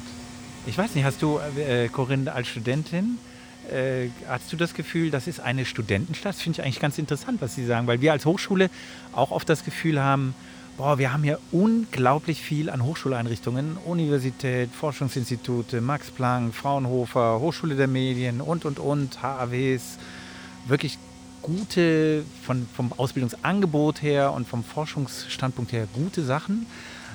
Wahnsinnig viele Studenten, aber Nee, es ist aber keine Studentenstadt. So. Nein, also Tübingen, würde ich, ich genau, Tübingen, ich Tübingen, Tübingen ist die Studentenstadt oder wenn man jetzt irgendwie in andere Bundesländer Münster oder sowas, das sind Studentenstädte für mich. Aber in Stuttgart, es ist auf der einen Seite, dass viel von der Universität, aber auch von der Hochschule ähm, sehr ausgelagert ist. Also sowohl Hohenheim ist unfassbar weit weg, ähm, Feing ist irgendwie, also klar, es ist gut angebunden, aber es ist der Campus und das ist, man lebt dann irgendwie in so einer kleinen Parallelwelt, ähm, würde ich es fast beschreiben. Also ich hatte die ersten Jahre meines Studiums auch auf dem Campus gelebt und so richtig Stuttgart kennenlernen und dass man Stuttgart attraktiv findet, das kam nicht auf. Also es war dann wirklich, man ist in die Stadt gegangen, äh, man hatte ja auf seinem Studentenausweis, dass man ab 18 Uhr umsonst fahren kann, dann ist man meistens auch so erst irgendwie in die Stadt gefahren. Ähm, man hat sich, man hat das sich... Ist, das ist wichtig, sowas zum Beispiel. Genau, genau, ja. sowas ist wichtig, weil sonst, ja. Ähm, wie oft man dann wirklich irgendwie viel gesehen hätte, man hatte ja eigentlich alles auf dem Campus. Es hat einen nicht so viel runtergezogen vom Campus und wenn, dann wirklich die Königstraße, ähm, man hat die Innenstadt gesehen, aber da ist ja nicht das ganze Schöne also da sind nicht die Ausblicke, da sind nicht die schönsten Plätze. Also wir haben klar natürlich Zentral, Königstraße, Schloss und so weiter. Das ist schon hübsch und nett. Aber es gibt so viele schöne Plätze, die man in der Zeit nicht entdeckt hat und die irgendwie, ja, also Stuttgart einfach nicht, ja, nicht so reizvoll gemacht haben für einen. Also das hat man dann echt erst entdeckt, als man dann in die Stadt gezogen ist. Und viele Kommilitonen haben das vielleicht auch nie entdeckt, weil sie dann über das gesamte Bachelorstudium eben nur auf dem Campus gewohnt haben und Stuttgart einfach ja, dieses Studentenstadt-Feeling nicht so richtig hat, ja. mein, also meiner Meinung nach. Ja, und vielleicht da muss, äh, ist da nicht ganz alles nur teuer, was man da in die Richtung macht, sondern kann auch Angebote, irgendwie Kulturangebote, Konzertangebote äh, noch mehr vernetzt werden, dann diese Uni-Standorte, Hubs äh, und, äh, und die Stadt. Und was ich auch nicht weiß, ist, wie attraktiv also sind wir für außer Stuttgarter und außer Baden-Württemberger in unseren, in unseren Hochschulen und, äh, und unseren Ausbildungsstätten. Das weiß ich gar nicht, wie der, der Prozentsatz ist, verglichen jetzt mit einem Berlin wird es äh, internationaler sein, München wird internationaler sein äh, und, und Tübingen wahrscheinlich sogar auch internationaler als wir hier. Und das ist traurig, oder? Äh, ich will das versuchen zu ergänzen. Es stimmt, wir sind zum Beispiel als Hochschule der Medien, als HW, eine eine regionale Hochschule. Unser Einzugsgebiet ist die S-Bahn und Baden-Württemberg. Aber gleichzeitig sind wir mehr und mehr internationaler. Also unsere Austauschprogramme ja, funktionieren. Super, was da und das, bis das, zu China natürlich. So ist es, genau. So China ist ja, genau, das ist ja in Ihrem Bereich. Der Bereich Druck ist ein, ein, ein, ein wirklich ein großer Bereich. Also da haben wir schon mehr und mehr vernetzen wir uns international. Äh, ich glaube bundesweit tatsächlich, äh, aber das ist vielleicht auch äh, hochschultypenabhängig, sind wir, sind wir tatsächlich recht, recht regional also unterwegs. Doch, ja, aber ich glaube, Hoch, Hochschule der Medien könnte, ist, ist, ein, ist eine Ausnahme vielleicht. Ja, wir aber sind vielleicht nicht ganz typisch, genau. genau. Also wir haben auch schon viele aus anderen, anderen Bundesländern, das ist schon einfach Ja, also wenn ich so alleine auf meine äh, Studiengänge jetzt schaue, ist es schon sehr gemischt. Also klar, natürlich der Großteil okay, schon hier, aber ja, ja. es gibt schon auch viele auch aus anderen Bundesländern. Und, aber ähm, umso wichtiger, ja. dass das äh, mehr, mehr, ich sag mal, Stuttgart zentriert dann auch wahrgenommen wird, ja, dass diese Stadt auch für junge Menschen zum Glück ja jetzt mehr und mehr lebenswert wird. Das muss man ja schon ganz einfach äh, feststellen. Sie haben ja den Marienplatz angesprochen. Und wenn man im Westen unterwegs ist, da kann man ja durchaus auch manchmal denken, man ist in, äh, weiß ich nicht, in Berlin unterwegs. Ja, ja, Vielleicht ja, genau. sagen wir in Ansätzen. Ja. genau, man muss, so es, man muss es den Leuten nur zeigen und schmackhaft machen. Ja, also das genau. ist, glaube ich, da sind wir auch wieder bei dem Thema. Stuttgart zeigt nicht so sehr, was, was es denn alles Schönes hat. Ähm, also ich glaube, man müsste das mehr raustragen und mehr sagen, hey, hier, guck mal, da und da ist es schön und komm doch mal vom Campus runter und schau dir das und das mal an. Und genau, Stuttgart, also Stuttgart ist nicht intrinsisch hip. Berlin wahrscheinlich schon. Ja, aber genau. wir nicht. genau, die sagen mehr als wir sind und wir Genau. sagen weniger als wir sind. Ja. Wie sähe denn so ein, äh, damit können wir den Fragebogen ja eigentlich auch abschließen, so ein schöner Abend in Stuttgart für Sie aus? Was ist da so das, der Idealabend? Ja, der Idealabend ist schon, ähm, ja, dann komme ich dann doch wieder aufs Teehaus hier. Der Idealabend ist wirklich hier, hier mit dem Fahrrad hierher zu fahren, äh, hier zu essen, hier runterzuschauen und den Abend ausklingen lassen. Ja. Also, Also- tatsächlich das Weichbild genießen, könnte man so ein bisschen kitschig sagen. Ja, den genau. Blick genießen. Genau, den das- Blick genießen und, äh, und äh, also, äh, das Essen genießen oder das Picknick, äh, das heißt, um da hier zu sein. Und, ähm, ja, das wollte ich gerade fragen. Ist es dann eher Picknick oder ist es äh, wirklich hier aus dem Biergarten dann gut Beides. bürgerlich noch auf den Blick? als, äh, als als beides. Also die haben ja nette Sachen auf dem, auf, kleine Sachen äh, sind nicht unglaublich äh, eine Vielfalt, äh, aber ist nett äh, und äh, Picknick ist genauso gut. Also ja. Das Teehaus hätte uns übrigens auch Asyl gewährt, wenn es Geregnet, Geregnet hätte, hätte. ja genau. Insofern vielen Dank an die Teehausbetreiber. Auch auf diesem Weg brauchen wir jetzt nicht. Dafür haben wir jetzt den Rasenmäher um uns herum. Es regnet nicht, aber wir hören den Rasenmäher. Sonst Ja, hätte genau. es äh, geprasselt vom Regen. Ja. Genau, ja, das ist aber Jammern auf hohem Niveau. das stimmt auf jeden Fall. Gut, damit Genau. kämen wir. direkt zu ähm, sprich Stuttgart A oder B. Ähm, und zwar ist das äh, unser ja, das Ende des Fragebogens. Ähm, wir haben uns immer zwei Begriffe ähm, überlegt Oh, und okay. Sie dürfen Ja. entscheiden, ob äh, Begriff A oder Begriff B besser Und schnell entscheiden. Genau, das ist, schnell ich, der Clou. Genau. Ist, genau. Äh, Und Sie was dürfen aber richtig Sie ist oder nicht richtig Nein, ist? Nein, nein, es gibt, es gibt kein richtig oder falsch. Es gibt äh, Ihre Präferenz oder auch nicht. Okay, sehr Genau. gut. Ja. Aber Sie müssen, Sie müssen, Sie, dür- Sie dürfen nicht, wir machen Ihnen Vorschriften, streng wie wir sind, Sie dürfen nicht beides sagen. Sie werden gleich verstehen, warum. Okay, Ja? Genau. Also entweder oder. okay. Bitte schön. Okay, also Oper oder Ballett? Ballett, Kessel oder Halbhöhe? Halbhöhe, Wagenhallen oder Staatstheater? Wagenhall, Daimler oder Porsche? Daimler, Marienplatz oder Ulbach? Marienplatz. Auto oder Bahn? Ich fürchte doch Auto. Wochenmarkt oder Supermarkt? Oh, Wochenmarkt, das ist ganz klar. Und enden wir mit Essen nochmal Maultaschen oder Spätzle? Das ist wieder sehr schwer. Hm, ich glaube doch die Spätzle mit Soße. Ja, sehr gut. Gut, und damit kommen wir zu unserer nächsten Kategorie. Sprich Stuttgart. Best Buddy. Gegenüber sitzt Fiona Klingele. Sie ist Gesellschafterin der Klingele Papierwerke in Remshalden und der Best Buddy von Stefanie Meyer-Holz. Wann sind Sie denn Stefanie Meyer-Holz das erste Mal begegnet? Das war kurz nach dem Studium. Wir wussten voneinander, weil unsere Eltern sich kannten, aber wir kannten uns nicht wirklich. Und wir waren zusammen auf dem Polterabend bei einem gemeinsamen Freund. Und ich wollte, wir haben uns gut unterhalten und ich wollte kurz danach mit drei Freunden, mit drei Jungs in den Urlaub fahren. Und wir haben uns so gut unterhalten, dass ich ganz spontan Stefanie Meyer-Holz gefragt habe, ob sie nicht mitkommen will. Und sie hat dann tatsächlich auch Ja gesagt. Und wir äh, sind zwei Tage vorher gefahren. Sie konnte nicht so früh. Und die Jungs sind, wir waren in Irland. Die Jungs haben mich dann immer gefragt, wer ist denn diese Freundin Stefanie von dir in Stuttgart? Von der haben wir noch nie irgendwas gehört. Und ich habe so gesagt, ja, ja, ja, da, da gibt es halt so eine Stefanie, weil wir kannten uns ja gar nicht. Und sie kam tatsächlich und wir hatten eine wunderbare Woche und haben uns toll verstanden. Und seitdem sind wir wirklich beste Freundinnen.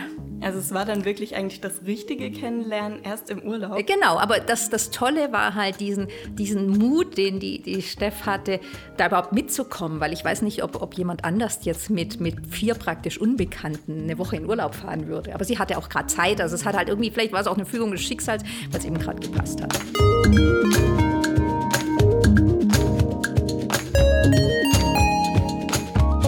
Was schätzen schätzen Sie denn an so gemeinsamen Erlebnissen mit Stefanie Meyer-Holz? Ich schätze unglaublich ihren Unternehmungs, ihren Unternehmungslust, dass sie, dass sie eigentlich für, für alles immer zu haben ist, dass sie neugierig ist auf die Welt, dass man, dass man sich voll auf sie verlassen kann, dass sie an vielem Spaß hat, unglaublich positiv ist und, und ja, immer, immer viel sehen will. Also kann auch ein bisschen anstrengend sein, ehrlich gesagt. Also eine Entdeckerin. Auf jeden Fall, auf jeden Fall. Eine neugierige Entdeckerin, ja die zu, dazu noch unglaublich offen ist allem Neuen gegenüber und, und, und eine sehr positive Einstellung allem gegenüber hat. Das passt ja dann auch ganz gut eigentlich zu ihrem Beruf. Äh, sie ist Verlegerin ähm, von Reiseführern. Also ist sie auch so ein reiselustiger Mensch? Absolut, absolut. Also sie, sie reist äh, unglaublich gerne, ganz exotisch mit ihrem, ihrem Ehemann durch die Weltgeschichte. Aber ich glaube, das sollte sie Ihnen dann lieber selber erzählen, was sie da schon so alles erlebt hat. Genauso reist sie aber auch mit ihrer Familie im Sommer immer, immer an den gleichen Ort oder ähnliche Orte in, in Frankreich, wo ich sie auch jedes Jahr besuchen darf.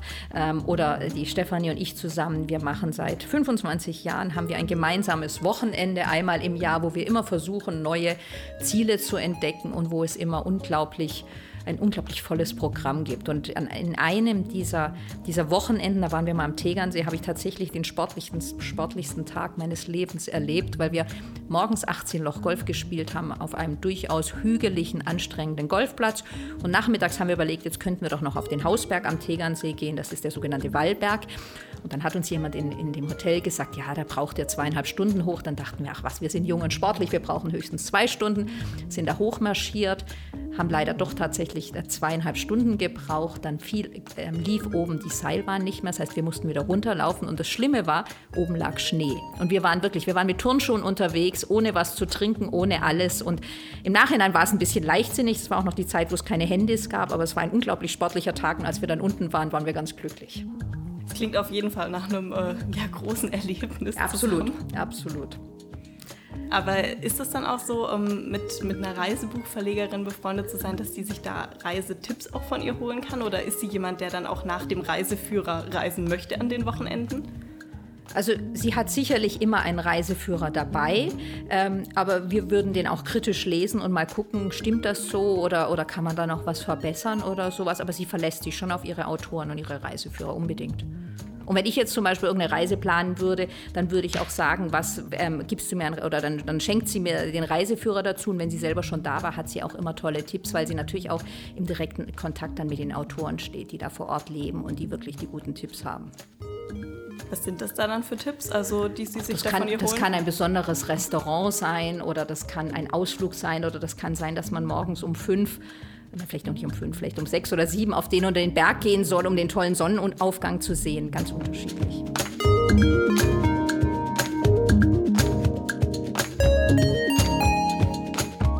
Stefanie Meyer-Holz ist Verlegerin, Geschäftsführerin des äh, Reiseverlags Meyer Dumont. Ähm, da gehören ganz verschiedene Reiseführer dazu, Marco Polo zum Beispiel oder auch die deutschsprachige Ausgabe von Lonely Planet, um nur wenige zu nennen. Ähm, Sie sind Gesellschafterin der Klingele Papierwerke, ähm, also im in der Papier- und Verpackungsbranche tätig.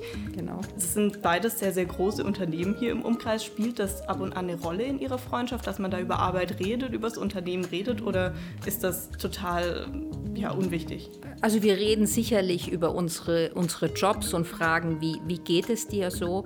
Ähm, die, die Verbindung zwischen den zwei Unternehmen, die gibt es jetzt fast gar nicht. Also vielleicht haben wir mal Verpackungen für, für den Verlag geliefert. Ja, ich glaube, was viel wichtiger ist, ist auf, unsere, auf der Ebene zwischen der Stefanie und mir, ist dieses, dass wir beide in, mit oder in Familienunternehmen groß geworden sind und dass wir da doch ähnliche Werte haben und dass wir, dass wir auch wissen, wie, da gibt es eine gewisse Verpflichtung dem Unternehmen gegenüber der Tradition oder, oder man überlegt, wie geht man mit Gesellschaftern um und so. Und ich glaube, da können wir uns gegenseitig schon viel, äh, viel austauschen, viel helfen, befruchten, was auch immer.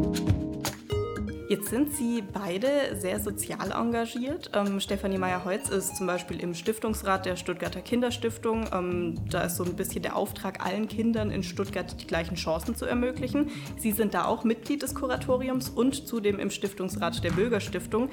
Ist das soziale Engagement sowas, was Sie beide vielleicht auch verbindet? ja, also ich glaube, es ist uns beiden wichtig, was in Stuttgart und für Stuttgarter zu tun oder Stuttgarter Kinder in dem Fall. Aber es, es ist auch ein, ein schöner Moment, immer sich zu treffen, wenn da irgendeine Sitzung ist oder so, wo man ganz ehrlich sagen muss, wir wohnen an anderen Ecken von Stuttgart. Also es ist jetzt nicht so, dass wir uns täglich sehen und man mal schnell auf ein Glas Wein vorbeikommt, weil wir fahren eben doch eine halbe Stunde einmal durch, Stutt äh, durch Stuttgart, bis wir uns sehen können. Das, das, also ist dann eher auf Verabredung. Also ist auch so ein gemeinsames Engagement, was, wo, man, wo man sich mal sieht. Aber es ist nicht wirklich, also wir machen es beide gerne, wir machen es beide auch aus vollem Herzen, aber es ist nichts, was jetzt für unsere Freundschaft unglaublich wichtig ist. Weil dafür, also wie gesagt, das ist uns eh wichtig, weil wir ähnliche Werte haben, aber es ist jetzt nichts, wo wir Stunden oder Tage lang uns darüber Gedanken machen würden oder austauschen würden oder sowas. Mhm. Ja. Aber Stefanie Meyer-Holz ist schon jemanden, also so könnte man sie beschreiben, die sich sehr für ihr Umfeld einsetzt und sozial engagiert, oder?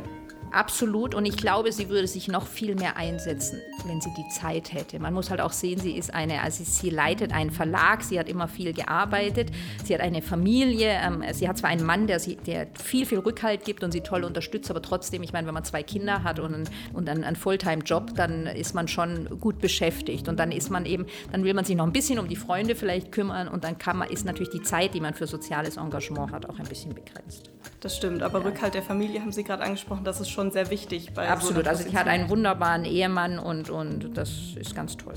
Jetzt haben Sie es gerade noch mal angesprochen, die Führungsposition. Ja. Ähm, ist Stefanie Meyerholz jemand, der, würden Sie sagen, der gerne leitet und gerne Entscheidungen trifft? Also Absolut. hat sie Spaß daran? Absolut. Sie macht das auch ganz toll. Also sie hat, sie hat eine unglaublich mitreißende Art. Also sie kann das, sie, sie kann Leute mitnehmen, sie kann Leute begeistern und sie ist aber auch durchaus pflichtbewusst und, und auch ehrgeizig. Und, und deswegen kann sie das sehr gut, ja.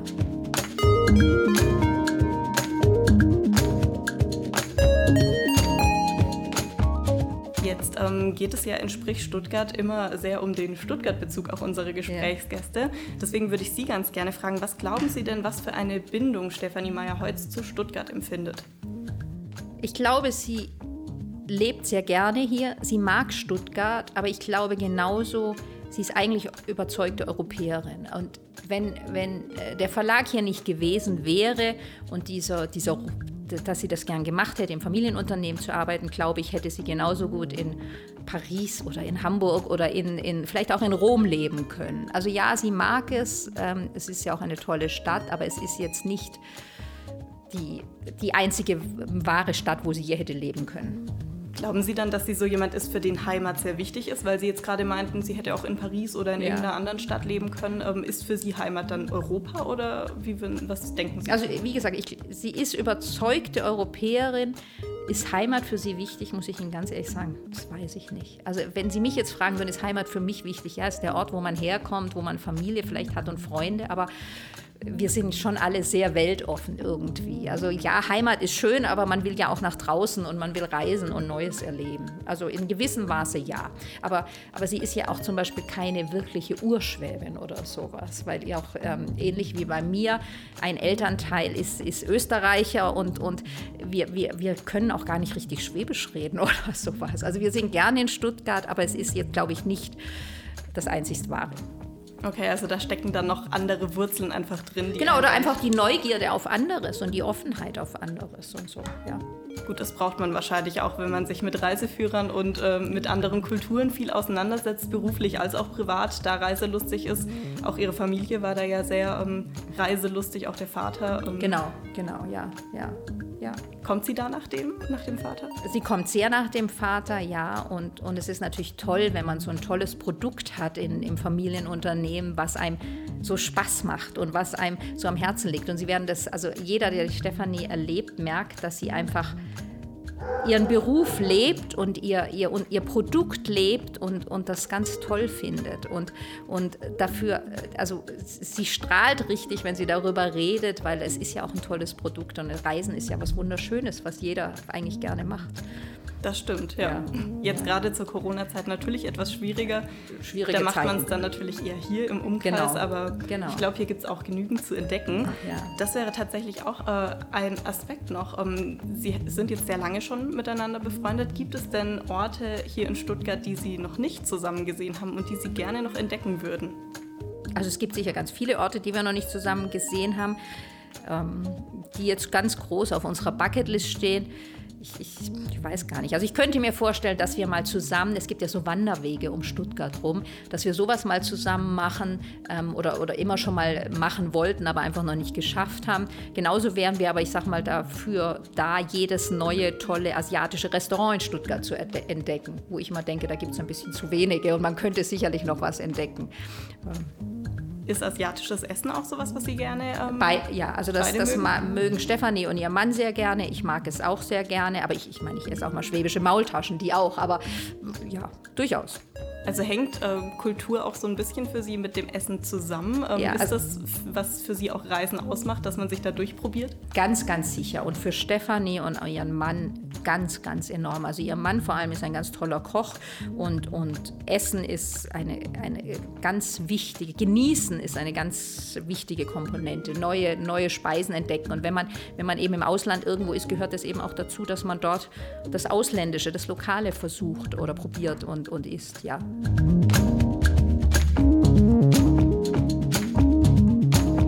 Eine kleine Geschichte möchte ich Ihnen noch erzählen, die mir ein, immer einfällt, wenn ich an Stefanie denke. Und zwar stellen Sie sich vor, man sitzt, man ist irgendwo eingeladen bei einem, einem runden Geburtstag oder einer Hochzeit und es wird eine Rede gehalten.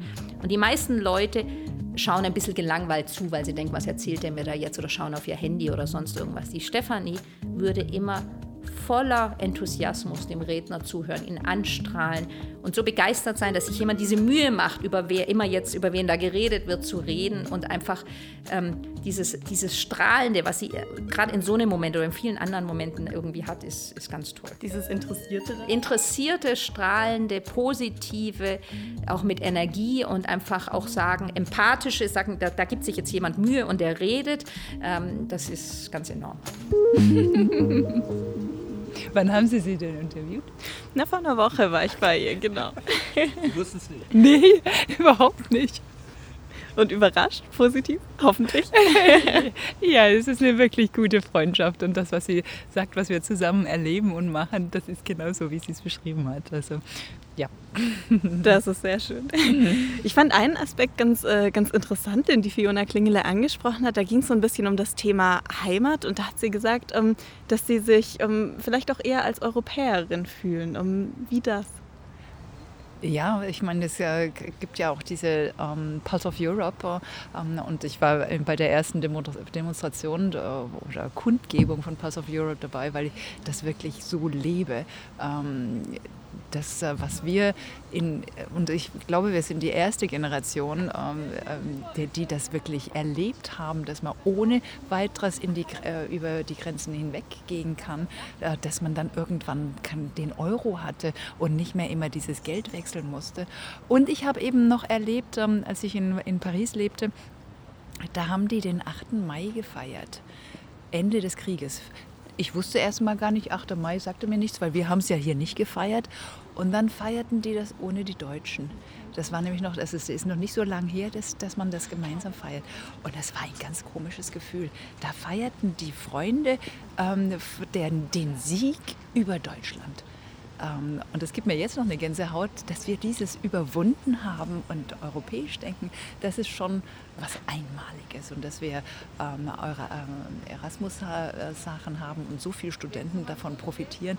Und die nehmen das mit. Die nehmen mit, wie äh, wenn sie in Spanien studiert haben, wie Spanien tickte. Und dann ist das nicht ein Ausländer, sondern das ist ein Spanier in Europa, äh, der dann so liegt. Also ja, ist mir schon sehr wichtig. Also, dass wir diese Werte aufrechterhalten. Corona war leider nicht ein Beispiel, wo wir geglänzt haben als Europäer. Ähm, aber wir haben es Gott sei Dank sehr schnell gesehen, dass es so nicht sein darf, dass wir die äh, dicht machen und der eine kriegt die Maske und der andere kriegt die Maske nicht und stiehlt sie dem anderen möglichst. Ähm, äh, und das, das äh, Bett, aber ähm, ja, es ist ein ständiges Bemühen von uns allen notwendig. Sehen Sie das gefährdet, ähm, weil äh, ja nicht alle liberale Demokratien als politisches System ganz vorne anstellen und wir ja auch Kräfte haben derzeit, die sagen, nein, lasst uns auf äh, den Nationalstaat besinnen, das ist unsere Stärke, aber nicht der europäische Gedanke. Mhm. Es ist extrem gefährdet und wir müssen alle dafür kämpfen. Ähm, ich habe neulich äh, gerade bei diesem unsagbaren äh, Rededuell zwischen Trump und Biden gesehen, äh, eine, einen Kommentar gehört, das, was gut ist, äh, ist, dass äh, Trump uns bewusst gemacht hat, wie gefährdet unsere Demokratie ist und wie gefährdet es ist, äh, wenn, äh, wenn man mit Fake News umgeht. Und uns das bewusst zu machen, für was wir kämpfen müssen, ähm, das ist das einzige Gute an dieser ganzen letzten Zeit. ja, man muss die Dinge ja versuchen, positiv zu sehen. Zu sehen. Ja. Ja. ja. also da müssen wir wirklich, ja, äh, können wir nicht genügend äh, unsere Kinder, unsere, ähm, äh, ja, was, was ist Positive? Und das war dann die ganze Zeit auf Pulse of Europe. Wir haben alles gesagt, was, was nicht gut läuft in Europa. Sagen wir dann das wieder genau das gleiche Thema, sagen wir dann alles, was toll ist in, in Europa, äh, wie wir reisen können, wie wir denken, wie wir zusammenarbeiten. Ähm, das müssen wir in den Vordergrund bringen. Hat das vielleicht auch einfach zu viel Selbstverständlichkeit inzwischen bekommen? Ähm, ja, also ja und, und eben wirklich dieser Blick, dass wir, dass, äh, dass, dass, dass wir Sachen immer nur negativ sehen. Mhm. Ja. Nur ist es natürlich schwierig. Ich meine, wenn man das, das Thema Asylpolitik zum Beispiel nimmt und sieht, dass Europa da nicht etwas auf die Beine stellt, mit dem alle irgendwie kompromissfähig leben können, dass die, die am meisten restriktiv unterwegs sind, tatsächlich die Debatte bestimmen. Also das ist natürlich irgendwie, lässt einen ein bisschen frustriert in die Gegend gucken. Oder? Ja, ja. Ähm, aber irgendwie haben wir es auch nicht geschafft. Also ähm, die Leute, die Angst haben, denen die Angst zu nehmen, das schaffen wir irgendwie nicht. Ich weiß nicht. Und das sind gerade die Leute, die überhaupt noch keinen Ausländer gesehen haben, die die Angst haben. Ähm, in, in, in, den ganzen äh, Ost, ostdeutschen Gebieten, wo es wenig Ausländer gibt, die haben Angst. Und das schaffen wir nicht, denen die Angst zu nehmen. Also müssen wir uns alle selbst an die Nase greifen und gucken, was wir da noch machen können. Wir sind ja über das äh, im Prinzip über diese Weltoffenheit äh, jetzt in, bei diesem Thema gelandet, aber wir gehen mal zurück zur Weltoffenheit, weil das ja ihr Kerngeschäft sozusagen auch ja, ja. Das muss man, das muss man ja so äh, sehen. Sie fühlen sich als Europäerin, das haben Sie gesagt, und die Reiselust selber gehört dazu. Jetzt äh, stelle ich mir das so ganz praktisch eigentlich äh, schwer vor. Also Sie leiten ein Unternehmen, aber müssen, wollen viel reisen. Geht das? Also wie kriegt man das zeitlich hin? Ja, das ist das eine. Aber das, was, was mir meine Motivation gibt, ist ähm, bei, bei dem Job, bei den Reiseführern, die wir machen, versuchen wir genau das ein bisschen zu, äh, zu, zu äh, die, die Leute zu inspirieren. Die Leute zu inspirieren, eine Straße weiter zu gehen als da, wo die ganzen Touristen sind. Eine Idee weiter äh, zu gehen, warum, ähm, warum der Islam ähm, eine tolle Religion ist. Eine Stufe weiter zu gehen, was die für Feste feiern, wie sie Feste feiern, äh, um nicht nur die Islamisten, sondern die positiven Seiten darzustellen.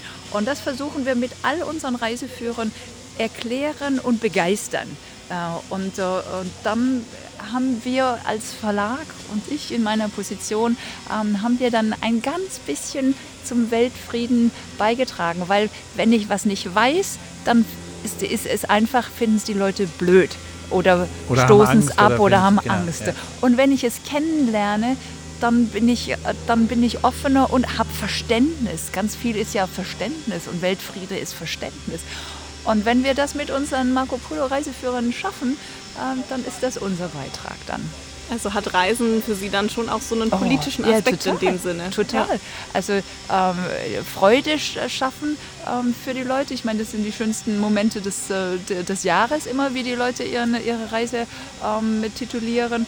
Ähm, das ist eine. Aber auch Offenheit erzeugen, ähm, das, ist, das ist unsere Aufgabe.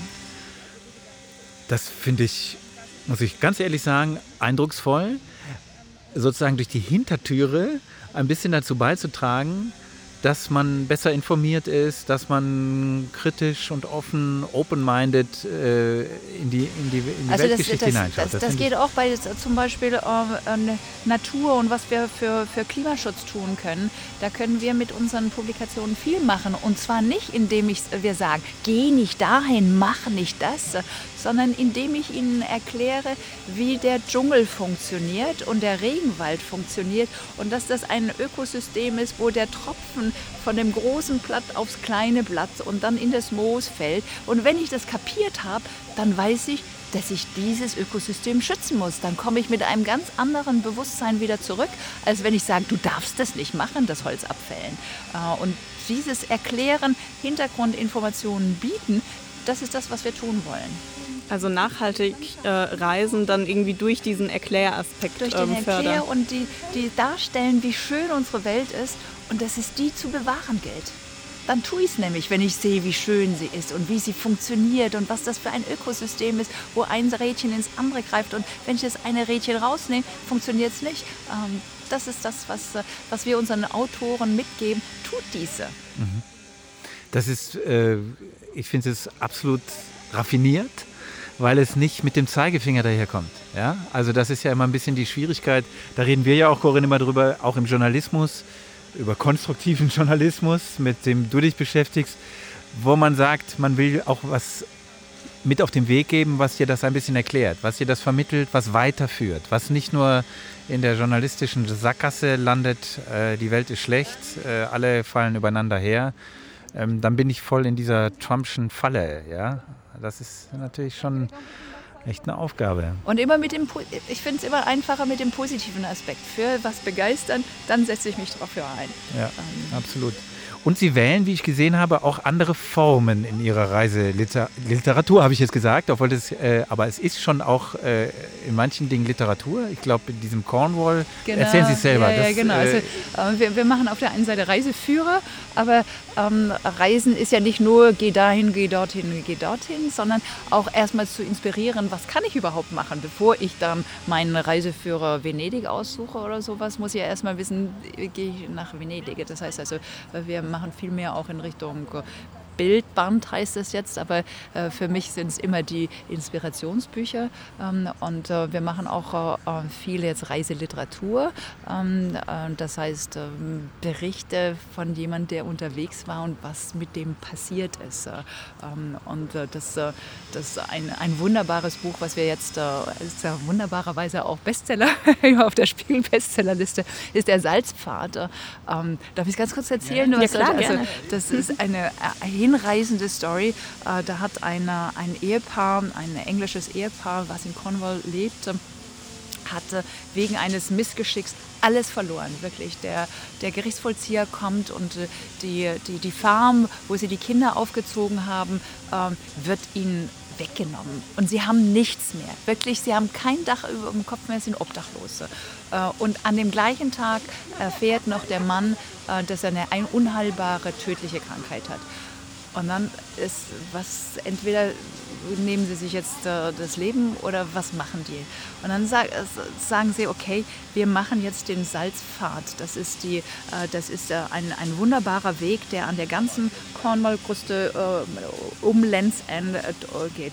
Und dann sind sie mit wirklich nur einem Rucksack unterwegs und laufen diesen Pfad und finden wieder zu sich selbst, äh, haben quasi kein, We äh, kein Geld, äh, ernähren sich von, nur von, von Butterkeksen oder, oder Brot und sonst nichts und, und finden wieder zu sich selbst. Und dann kommt diese Frau zurück und schreibt diese Geschichte auf, die jetzt in 250.000 Mal in, in England verkauft worden ist, 90.000 Mal hier in Deutschland. Und, äh, und der Mann lebt immer noch äh, und sie haben wieder Kraft gefunden. Äh, und dadurch, dass sie diese, das, es, es, kommt nächstes Jahr die, der, die Nachfolgegeschichte äh, raus und dadurch, dass, dass sie jetzt diese Geschichte aufgeschrieben haben, kommt ein ein Mann, der einen so verlassenen Bauernhof hat, den er eigentlich quasi abgeschrieben hat und kommt zu ihnen und sagt, ich möchte gern, dass Sie dort wohnen und dort es wieder aufbauen. Und dann äh, macht, macht sie das und das gibt wieder auch dem Mann, der sehr fit war auf der ganzen Reise, weil er dort eine Berufung hatte, äh, der aber wieder in ein Loch fällt, als er wieder da ist. Das gibt dem Mann wieder, äh, wieder Hoffnung und die renovieren dieses, diesen ganze, diese ganze Farm und äh, er wird wieder mehr lebendig. Und äh, sie beschreibt es so wunderbar und das zeigt, ähm, ja, das zeigt eben, das ist Reisen und wie ich durch Reisen und unterwegs sein zu mir finde, das ist natürlich jetzt ein Trend, äh, Selbstfindungssachen, das gibt es ganz viele, aber manche Geschichten berühren auch so viel und äh, ja, wir müssen unterwegs sein. Und das kann hier nach Tübingen laufen sein äh, oder hier in Stuttgart drumherum laufen und es kann ums Lenzend sein und es kann die äh, Reise durch Gobi sein, äh, alles. Ich muss mich darauf einlassen, was macht diese Reise und dieses Unterwegssein mit mir und es verändert mich. Es ist ja nicht nur anschauen, sondern ich bin Teil dieses. Ähm, und das ist, ähm, ja, das versuchen wir zu tun. Und das ist ja dann auch durch die Geschichte auf der einen Seite Lust machen, vielleicht auch auf die Reise, vielleicht, dass jemand auch die gleiche Tour machen möchte. Genau. Aber auch so ein bisschen, also natürlich jetzt für Corona sehr passend, dass man im Kopf reisen kann, oder? Ja, genau. Und es soll, ähm, die meisten von unseren Geschichten sind eben so, so, so Beispiele, wie sowas Kraft geben kann auch. Auch wenn ich wirklich alles verloren habe. Da gibt es einen Ausweg. Und äh, ich, ich das, es geht weiter. Ich finde es toll, dass Sie sozusagen das Feld weiten. Haben Sie also auch in Ihrem Verlagsangebot äh, jetzt mal, als Sie eingestiegen sind in den Verlag, und damit kommen wir zum Verlag, ähm, war das schon von Anfang an klar, dass Sie sich sagten, ja, ich mache auch mal was so in Richtung Belletristik geht oder in Richtung, äh, wahrscheinlich nicht, oder? Nee, also, nee, es war ja schon, also ich wusste immer, dass als ich studiert habe, ich will was in diesem Verlag machen, weil diese Kombination aus Reisen und, und, und Verlag und Büchern, das ist einfach das, was mich begeistert. Und diese Kombination findet man in sonst keinem Job. Also ich finde, ich habe den besten Job eigentlich.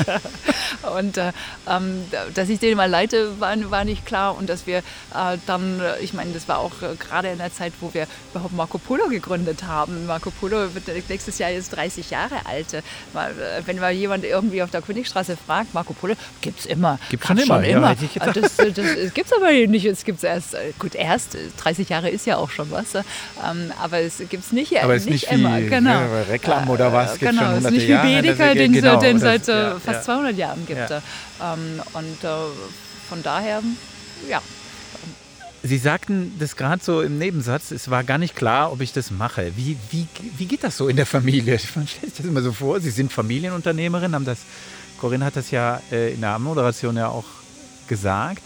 Äh, ist das dann völlig klar, dass die Kinder mal den Laden übernehmen oder, oder wie, wie wird das bei nee, Ihnen? Das, das, das war so ein evolutorischer Prozess. Also ich war äh, nach dem Studium, äh, ja, ich wollte äh, vielleicht wäre es sinnvoller gewesen, ich fange erstmal irgendwo anders an und verdiene mir dort die Sporen und mache dort die Fehler oder sonst irgendwas. Das wird ja in vielen Unternehmen, ja, Familienunternehmen wird das so gemacht. Ist auch ja, sinnvoll. Das be ich glaube, bewusst es, erstmal genau, ich glaube, es wäre auch für mich sinnvoll ja. gewesen. Aber ich wollte einfach in diesen tollen Unternehmen arbeiten. Also ähm, habe ich dann äh, angefangen als ähm, äh, habe äh, Reiseführer zu Reisebüros verkaufen wollen.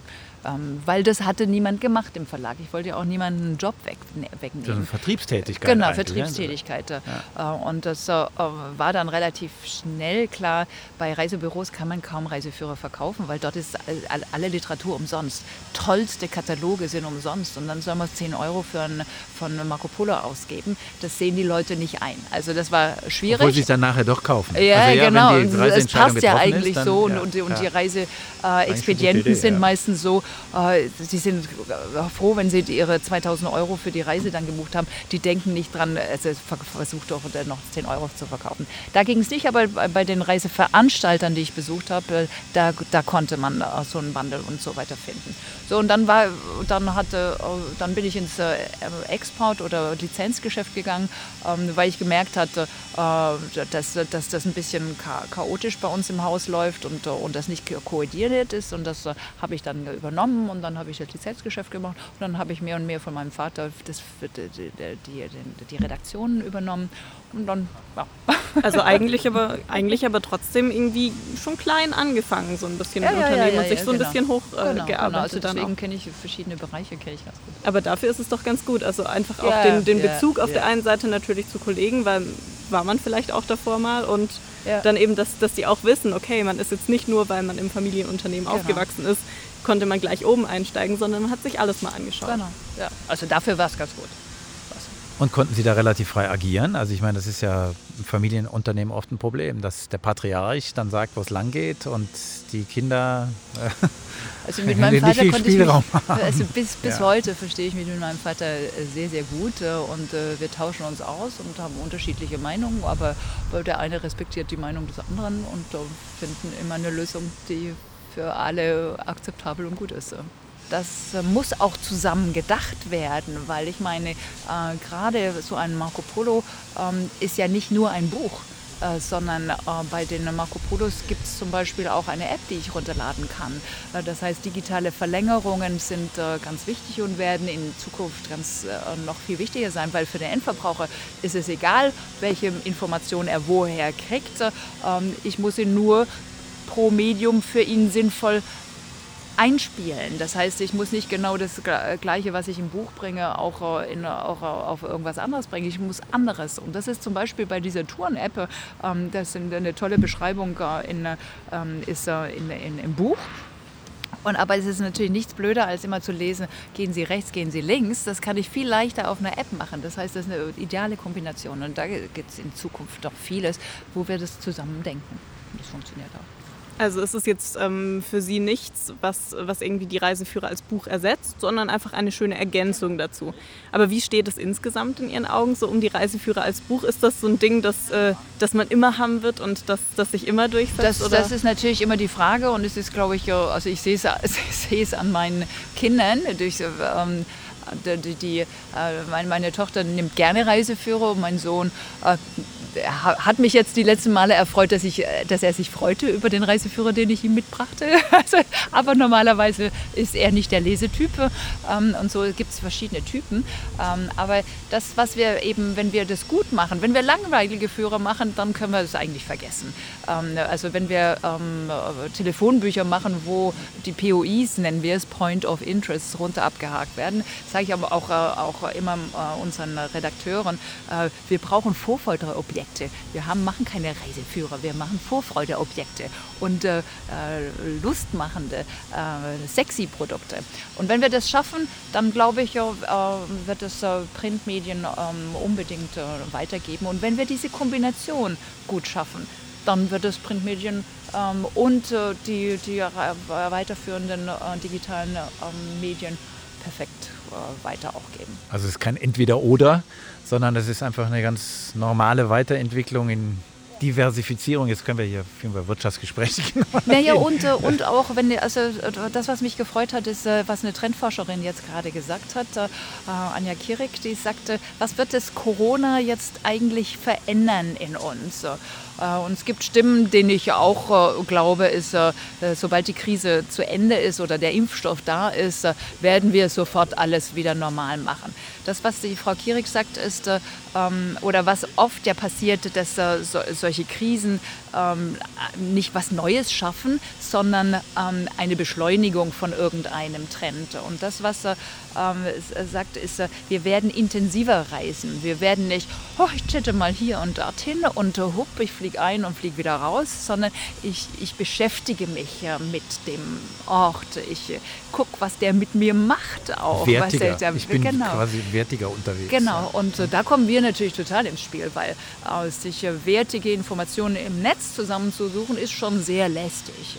Äh, und, äh, und, äh, und trotzdem das in einem kleinen Marco Polo zu machen ähm, und dieses wertig ihn, ihn zu stupsen, mach das und machen das und dann hast du Barcelona oder was auch immer erspürt. Ähm, das ist das, was, wo unsere Kunst dann drin liegt, die wir, die wir meistern müssen. Das ist lustig, haben wir genau gestern Abend, Corinne, genau darüber haben wir nämlich gesprochen. Wie bereiten wir uns persönlich auf Reisen vor? Und der eine ist der sage jetzt nicht, wer wer ist, ja. der eine ist der, der systematische, der das aus dem Netz alles äh, ganz gut zusammen äh, glaubt und der andere geht von innen nach außen und nimmt sich einen guten Marco Polo und geht von da aus los und holt sich dann vielleicht Add-ons noch ja, an speziellen ja, äh, Geschichten.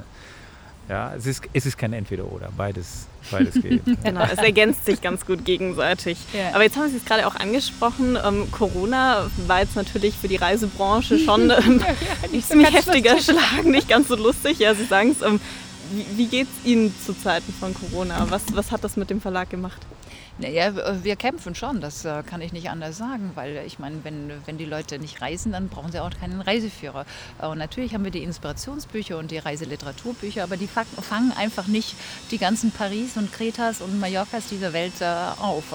Ähm, wir, wir, wir, kämpfen, wir tun und machen, wir sparen natürlich wahnsinnig auch mit Kurzarbeit. Ähm, und trotzdem sind wir äh, frohen Mutus und bereiten uns unser, das, unser Programm für das, für das nächste Jahr auch schon vor. Äh, und wir sind wesentlich deutschlandlastiger geworden. Das wäre meine nächste Frage, also, genau. Das, also wir haben eine, eine, ja. eine, tolle Serie äh, dieses Jahr äh, groß ausgebaut, das ist die Eskapaden, Dumont Eskapaden-Serie, wo ich 52 Entdeckungen vor der Haustüre ähm, mache äh, und unterwegs bin, raus in die Natur. Und die boomt, ist die schnellst wachsende Serie. Ich bin ganz happy und, äh, ähm, äh, und nicht nur die schnellst wachsende, sondern jetzt auch die größte deutsche Serie für deutsche Destinationen und deutsches Outdoor und sowas. Und das wird viel stärker gemacht. Wir sind auf anderen Themen für regional, wie was kann ich hier entdecken. Das, was wir vorhin auch gesagt haben, was wir in Stuttgart alles entdecken wollen, da brauchen wir ja auch vielleicht ein bisschen Unterstützung und das wollen wir mit unseren Autoren machen. Mhm, mhm.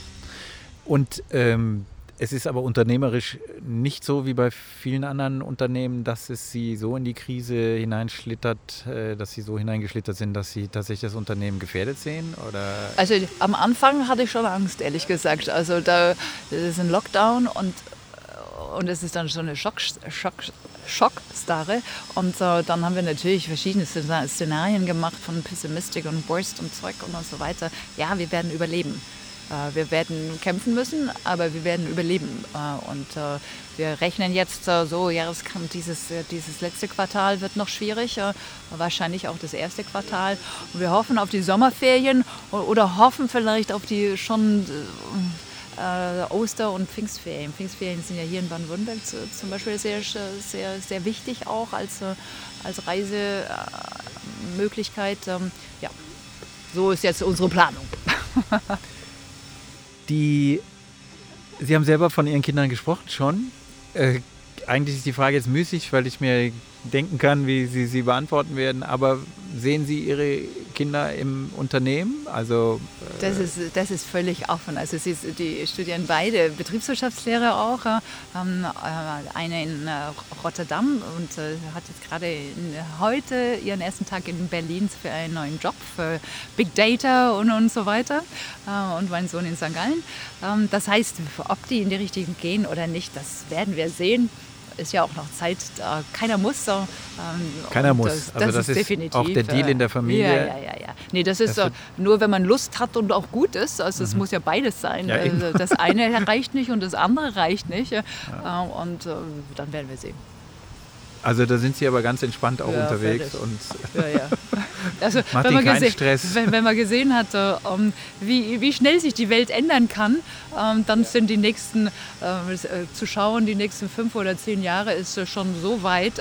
Irgendwie, jetzt gucken wir erstmal die nächsten zwei, drei Jahre wo das im Mittelstand ja oft ein Thema ist. Die Weitergabe ja, an die ja, nächste ja, Generation ist ja jetzt nicht so, dass das äh, so von alleine sich äh, ergibt oder ja, ja, jetzt ist er soweit oder jetzt ist sie soweit, jetzt machen wir es einfach. Ja. Also das, ist ja no, das ist ja ein ganzes Familienunternehmen, das heißt, das ist, bin ja nicht nur ich, sondern das ist die ganze Familie.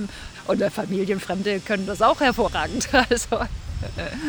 Genau, bei Ihnen liegt ja schon auch so in der Familie einfach dieses dieses Reisen liegt im Blut. Also nicht nur, dass sie am Welttag des Buches geboren sind, sondern auch ähm, ihr Großvater hatte ja den Verlag gegründet und damals ja wirklich noch, ähm, also vor dem Krieg, ist da mit dem Auto durch die Gegend gefahren, hat äh, die Gegenden kartografiert. Ähm, wie ist das alles entstanden? Also was war seine Motivation da vielleicht auch dahinter? Ja, seine Motivation war schon die Welt entdecken. Und da, da, äh, zu der damaligen Zeit war es auch wirklich entdecken. Da war er wirklich äh, eben mit seinem Auto, das erste Auto, das, das dann in, äh, in Venedig aufgekreuzt ist. Oder wenn er durch die Sahara fuhr, dann, dann war, war das dort auch ein wirkliches, wirkliches Abenteuer. Und er war so ja so ein, so ein Mensch, der hatte zwei Passionen. Ähm, ist es einmal fuhr er also war er so ein Tüftler und fuhr wahnsinnig gern Motorrad und Auto und konnte aber auch das Auto zusammenlegen, äh, also auseinanderbauen und wieder zusammenbringen. Und das musste man damals können, weil wenn, wenn ich liegen geblieben bin, dann äh, keine Werkstatt, war, war kein Werkstatt und, und das war noch nicht diese ganze Elektronik, das heißt, er war unterwegs. Äh, und das andere war wirklich, dass er ähm, dieses aufnehmen und dann weitergeben. Ähm, dann auch, äh, also er war Journalist äh, und sein erstes Buch war sämtliche Alpenstraßen ab, also Alpenwege müsste es eher sein, ähm, abzufahren, damit man anderen dann wieder diese, dieses, diese Möglichkeit gibt, sich auch die Pässe auszusuchen. Da war, das ist wirklich auch so ein Buch äh, mit dem Keilriemen, muss man das und das machen und Achtung, äh, Wasser nachfüllen, weil sonst äh, wird es zu heiß und, und, und, solche Sachen hat er, hat er gemacht. Und diese zwei Sachen sind in unserem Verlag eben beides hervorragend dann zu einem Verlag geworden. Mhm. Also so ist das Ganze entstanden, auch aus seiner großen Reiselust und Begeisterung. Und er hat ja dann auch ähm, nach dem Zweiten Weltkrieg, als eigentlich alles zerstört war, die ganzen Karten auch ja nicht mehr gestimmt haben. Also da, da war ja eigentlich dann alles ja nochmal auf Null gesetzt. Also man musste von vorne anfangen, das ja. alles. Äh, ja, also, damals hatten wir wirklich noch ein Erkundungsteam äh, und die sind wirklich die ganzen Straßen abgefahren, äh, wirklich welche Brücken stehen noch, welche Brücken stehen nicht mehr. Äh, und es äh, um wirklich wir schaffen gute Karten. Das war, war sein, sein Leitbild. Und nur wenn ich mit äh, Karten unterwegs war, weiß ich, wo ich bin und wie ich weiterkomme. Und dieses wirklich vor Ort recherchieren, das ist bis heute geblieben. Also keine Schreibtischrecherche, das ist bei unseren Autoren auch, die sind vor Ort. Die sind vor Ort, die sind wirklich da. Dort ja. sein. Ich finde, das merkt man auch. Also das hat ja auch eine eine persönliche Note oft, ja, also dass man genau versteht und äh, spürt, dass derjenige oder diejenige das erlebt hat und gesehen hat. Das macht es natürlich auch ein bisschen äh, teuer. das sage ich jetzt auch gleich mal. Ja, jetzt sagt die Unternehmerin sagt teuer. Ja, genau. Ich, genau. Und ich, äh, das kann man auch umgekehrt sehen. Äh, ich gucke immer, wie alt ist er, der Reiseführer. Also ist es noch, es ist ja nicht so lange haltbar, diese Information. Es ändert sich ja sehr viel, sehr schnell. Ja. Ja. Also das, das verstehen ganz viele Verlage, verstehen unser Geschäft nicht, weil wir haben, da haben wir dann 1000, wir haben ungefähr 1000 Reiseführer im Titel. Ähm, die sind da mal. Ja, aber die sind nur anderthalb Jahre da mal und dann müssen sie wieder neu, neu und, und nachrecherchiert werden, weil also wir haben so Zyklen zwischen ein und zwei Jahren ähm, und dann wird, muss der Autor da wieder hinfahren. Ja. Äh, und äh, je, nach, äh, je nach Titel und Destination, also bei so einem Marco Polo ändert sich äh, durchschnittlich 30 Prozent. Also jetzt wahrscheinlich nach Corona noch mal mehr yeah, auch, oder? Das ist ja, ja richtig, richtig schwierig. Ja. Ich habe das auch gemerkt, als ich in der Bibliothek war, ganz naiv, ja, wir waren dann auch in einem Nahziel, mussten unsere Strategie ändern. Da gesagt, jetzt fährst du noch schnell in der Bibliothek vorbei und äh, holst dir da einen Führer mit, weil wir nur... Weil wir sind ja, halt so, alt gewesen. Ja, alle alt gewesen. es ist besser, wenn Sie sie kaufen. Ja, ja, habe ich dann auch gemacht. Habe ich dann gemacht. Auch wenn ich also, Ihnen einen zugeschickt hätte. Nein, hätte ich nicht genommen. Erstens und zweitens haben wir dann auch einen gekauft. Genau. Ich war nur auf dem Weg. Aber nee, da fiel mir, eigentlich wollte ich ja nur sagen, also das alte Reiseführer kann man ja. nostalgisch finden, aber ja. informativ sind ja, sie natürlich nicht. Das, mehr, das Witzige ist ja, ähm, die, die Leute, ähm, das ist, stimmt völlig, einen alten Reiseführer kann ich aber nicht auch wegschmeißen äh, und trotzdem dieses äh, Reisebuch, was die Leute haben, Reiseführer werden nie weggeworfen. Weil man, In, das ist das so meine ist Erinnerung. So das ist, da so habe ich es. das erlebt. Und dann sind da noch ein paar alte Sächelchen da reingepackt. Und so liebt jeder sein Reiseregal. Äh, und da ist mein, meine Jeder hat ein Reiseregal, oder viele haben ein Reiseregal. Ja. Und das ist eigentlich das Regal der, das Regal der Erinnerungen ja, und nicht genau. so sehr der Führer. Genau. Ja. ja. Und ja. man muss immer gucken, wie die Leute das sortieren. Das finde ich auch immer ganz interessant. Sortieren die das nach Kontinenten oder nach Zeitablauf? Wann war was? Ja, genau. Ja, Wie sortieren Sie es? Also gut, bei 1000 ist es. Na, also im Nein, Büro, ihr, ihr im Büro, im Büro also, habe ich es natürlich und nach Marken. Das ist ja, einfach die Marco Polos und Dumont und genau. das sieht optisch richtig schön aus. Ja. Und zu Hause habe ich es nach Kontinent. Nach Kontinent. Ja. Aber das wird ja auch schnell voll dann so ein Regal, oder? Also da muss immer mal wieder dann doch auch was raus. Muss man sich da trennen? Ja, also äh, von Büchern trenne ich mich sowieso. Also meine beiden Bibliotheken zu Hause wie im Büro sind so knallvoll und ich kriege und ich kaufe immer so gern wieder neue Bücher und dann muss ich genau, das ist wirklich ein Kampf, welches stelle ich in die zweite dahinter und welches das ist eigentlich gleich weg. Das, das, was dahinter steht, können Sie eigentlich gleich. Ja, aber trotzdem habe ich es noch. Also ja. Jetzt habe ich äh, tatsächlich, nee, du hast mir das erzählt, Corinne, ne? Ähm, Im Verlag duzt man sich. Ist ja, das wirklich ja. so? Ja, ja. Das haben wir seit, ähm, seit ähm, drei Jahren oder sowas, äh, haben wir uns, eine, uns unsere Vision gegeben, äh, weil wir wollten irgendwie gemeinsam definieren, was ist unser Weg. Äh, und dann haben wir uns die Vision gegeben, wir machen dich zum Entdecker dass es nach alle unsere Produkte ist, wir machen dich, äh, unsere Reisenden zu, zu Entdeckern. Wir inspirieren sie, ähm, wir ermöglichen ihnen ihr ganz eigenes Reiseerlebnis und wir verbinden dadurch Menschen. Ähm, und das war ein toller Prozess und ich hatte irgendwie das Gefühl, das kannst, da muss noch was dazu irgendwie. Und das war gleichzeitig um die Zeit, äh, wo äh, viele Leute sich duzten und manche duzten sich, manche siezten sich. Und diese Mischung ist für mich, ich, ich möchte nicht ein paar Leute im Verlag duzen und ein paar siezen. Was, was ist das? Das geht für mich nicht. Und dann habe ich allen angeboten, wenn ihr wollt, können wir uns jetzt duzen. Und ich biete jedem das Du an. Er kann es auch ablehnen, äh, wenn er, wenn er nicht möchte. Das ist völlig auch in Ordnung. Und so war das. Und das hat einen unglaublichen Effekt gemacht. Und ich hätte ehrlich gesagt selbst nicht gedacht, welchen Effekt das hatte. Auch wenn ich jemanden über Jahrzehnte gesiezt hat und ein gutes Vertrauensverhältnis äh, habe, ist es doch noch was anderes, wenn ich ihn sieht, äh, wenn ich ihn duze. Es ist noch mehr viel Nähe. Und gerade jetzt in der Corona-Zeit bin ich so froh, dass wir das tun, weil es ist ein, trotz dieses Remote äh, und Arbeiten, fühlt sich doch wie ein gemeinsames äh, Arbeiten und ein gemeinsames Kämpfen und ein gemeinsames Voranbringen an. Also ja, es war für uns wichtig. Ja, es nimmt nochmal so ein bisschen auch so hierarchische auch Strukturen das? raus. Also man, genau. ja, also mit dem Du fühlt sich einfach alles persönlicher an. Ja, ja. Aber ich meine, Sie müssen ja trotzdem Entscheidungen treffen, die nicht immer alle teilen. Nee, aber ähm, das, das hängt nicht, also ich kann das hängt nicht auch, am Du oder Sie. Ich kann nee. auch streiten mit jemandem ja. am, am, mit Du und, und das geht ja auch. Also. Ich finde es total interessant. Das ist unglaublich. Ich erinnere mich, mein Vater, Jahrgang 1921, er lebt nicht mehr, der hat dann immer gesagt, weil, weil wir da auch mal drüber diskutiert haben, warum duzen wir uns eigentlich auch im, im, im professionellen um, äh, Umfeld weniger? Ich meine, jetzt gut mit Startups und so ist das ist, ist eine andere ja. Kultur.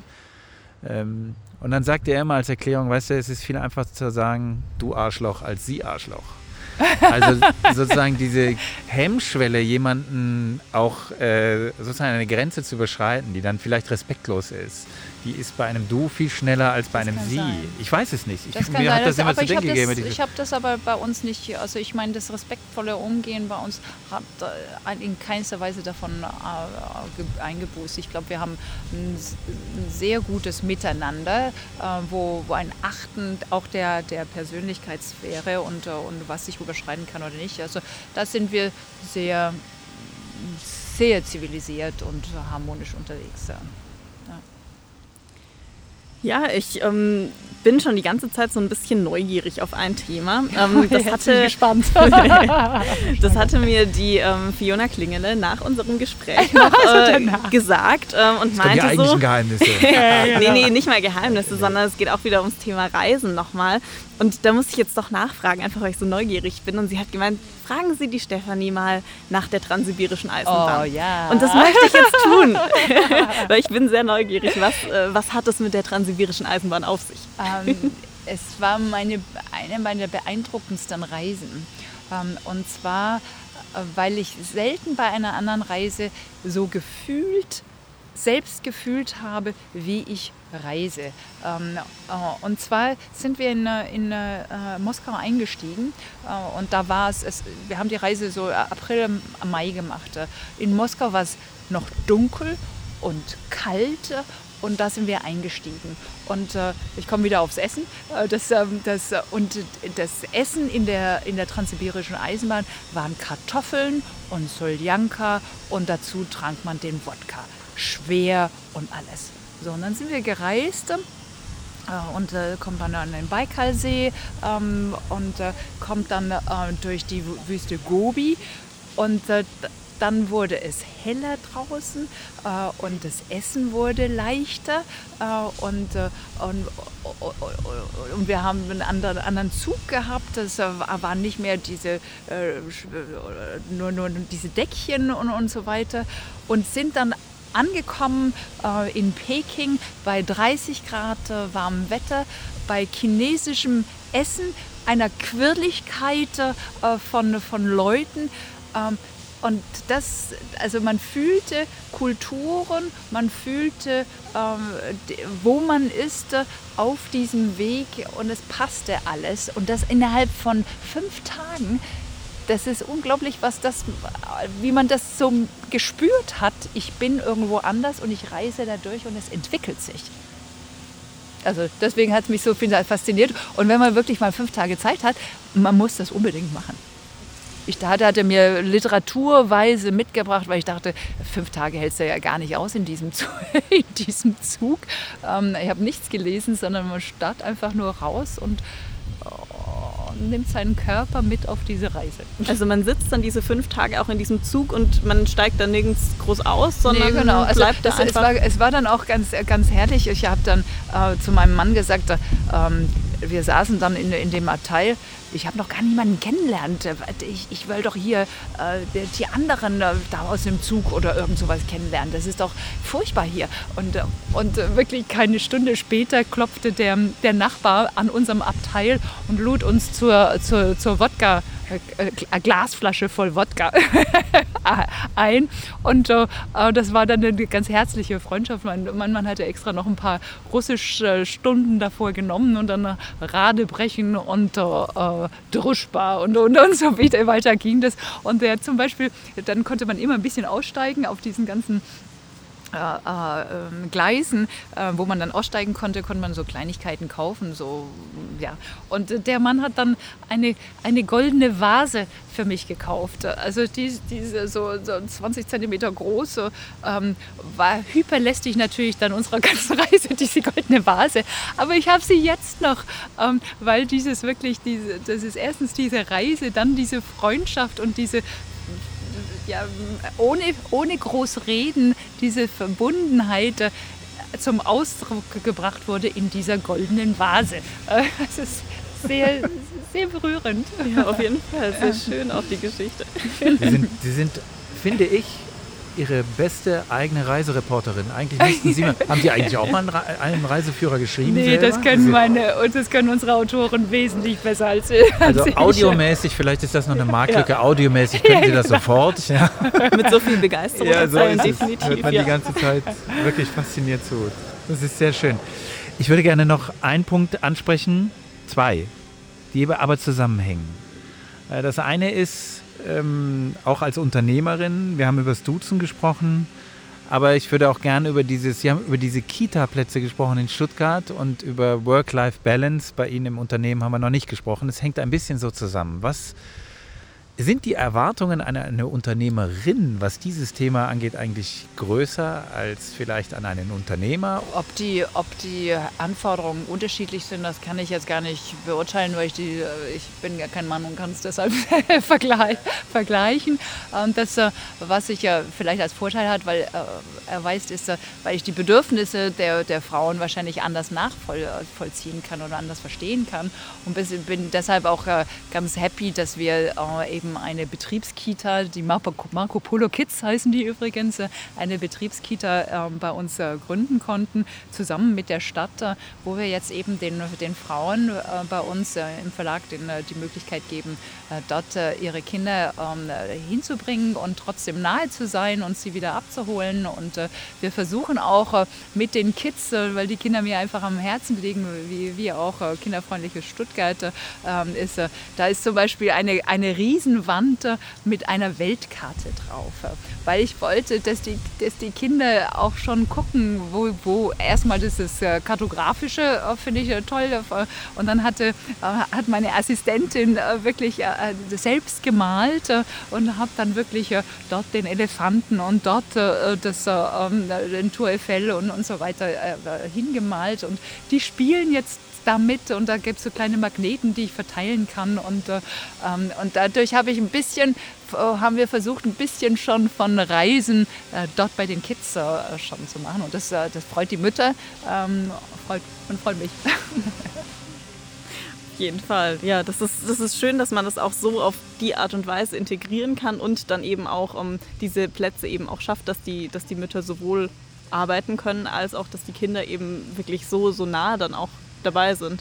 Wie ist das ähm, insgesamt auch? Also ich meine, Sie sind jetzt ja als Frau in der Führungsposition. Ähm, wie ist so das, das Verhältnis Frauen-Männer? Ziemlich also, halbe halbe. Ja, tatsächlich. Ja, ja und zwar ähm, sowohl äh, Führungs... Genau, wir haben auch äh, in den Führungspositionen ist es auch halbe halbe. Ähm, es gibt ein paar Gebiete, die sind mehr so, also zum Beispiel äh, Controlling und so weiter ist ein bisschen männerlastiger. Ähm, aber nein, ist selbst da nicht, ich muss mich korrigieren. Ähm, wirklich quer durch halbe halbe. Aber liegt das an der Branche oder liegt das an, am Unternehmen und an dem, dass sie die so ich weiß fördern? Es nicht. Also, ich weiß es nicht. Ist tatsächlich so. Weil ich meine, wir suchen schon einfach den Besten aus. Mhm. Und, äh, und nicht irgendwie, wir, wir brauchen Quotenfrauen, abgesehen, wir brauchen ja keine mehr, weil wir halbe halbe haben. Ähm, aber wir suchen den Besten aus und das ist dann halt gut halbe halbe. Und das Arbeiten in gemischten Teams ist einfach das Beste. Äh, nur Frauenteams ist blöd, nur Männerteams ist blöd. Ähm, einfach, äh, man geht, glaube ich, respektvoller miteinander um in gemischten Teams. Aber es ist jetzt gerade, weil Sie ja vorhin auch den Nachwuchs angesprochen haben und Sie müssen ja auch Fachkräfte rekrutieren. Ähm, ist das schon auch ein Thema? Also äh, Vereinbarkeit von Familie und Beruf, mhm. Teilzeitarbeitsmöglichkeiten, äh, mhm. weiß ich nicht. Mhm. Ähm, also diese Vereinbarkeit genau von ja. jungen Leuten ist äh, mhm. Vereinbarkeit von, äh, von Freizeit, äh, nicht für Familienberuf, das auch, aber Kommt von ja Freizeit, genau, genau ja. Freizeit und Beruf äh, nur ein großes Thema ähm, mit Flexibilität. Das wird jetzt nochmal ein anderes Thema sein mit äh, Homeoffice, wie wir das äh, langfristig machen. Ähm, ja, ganz, ganz wichtiges Thema. Wir wissen, dass Ihnen die Kinder am Herzen liegen. Deswegen würde ich das zum Schluss noch kurz ansprechen wollen. Ihr Engagement für Kinder hier in Stuttgart. Was treibt Sie da an? Warum machen Sie das? Sie sind ja, das muss man sagen, aber wir haben es ja vorhin schon gesagt, äh, bei der Stuttgarter Kinderstiftung, wie sie jetzt heißt, aktiv. Äh, und das nachhaltig, schon sehr viele Jahre, darüber kennen wir uns ja auch. Ähm, warum machen Sie das? Nee, ich meine, Kinder zu faszinieren, Kinder weiterzubringen, das ist unsere Zukunft. Ähm, wenn wir eine Stadt hier ohne Kinder hätten, das wäre eine Katastrophe. Äh, dann diesen Austausch, den wir gerade gesagt haben zwischen den Generationen, hätten wir nicht mehr. Ähm, vielleicht aber weniger Lärm, vielleicht auch weniger Kosten. Ähm, das sind so, so zwei Sachen, die die Kinder natürlich auch mitbringen. Aber unsere Zukunft steht, da, steht auf dem Spiel. Und zwar auf zwei Aspekten. Rein wirtschaftlich gesehen ähm, muss man das einfach so machen, dass man äh, an die Generationen, sonst äh, veralten wir hier und keiner bezahlt äh, unsere Sachen.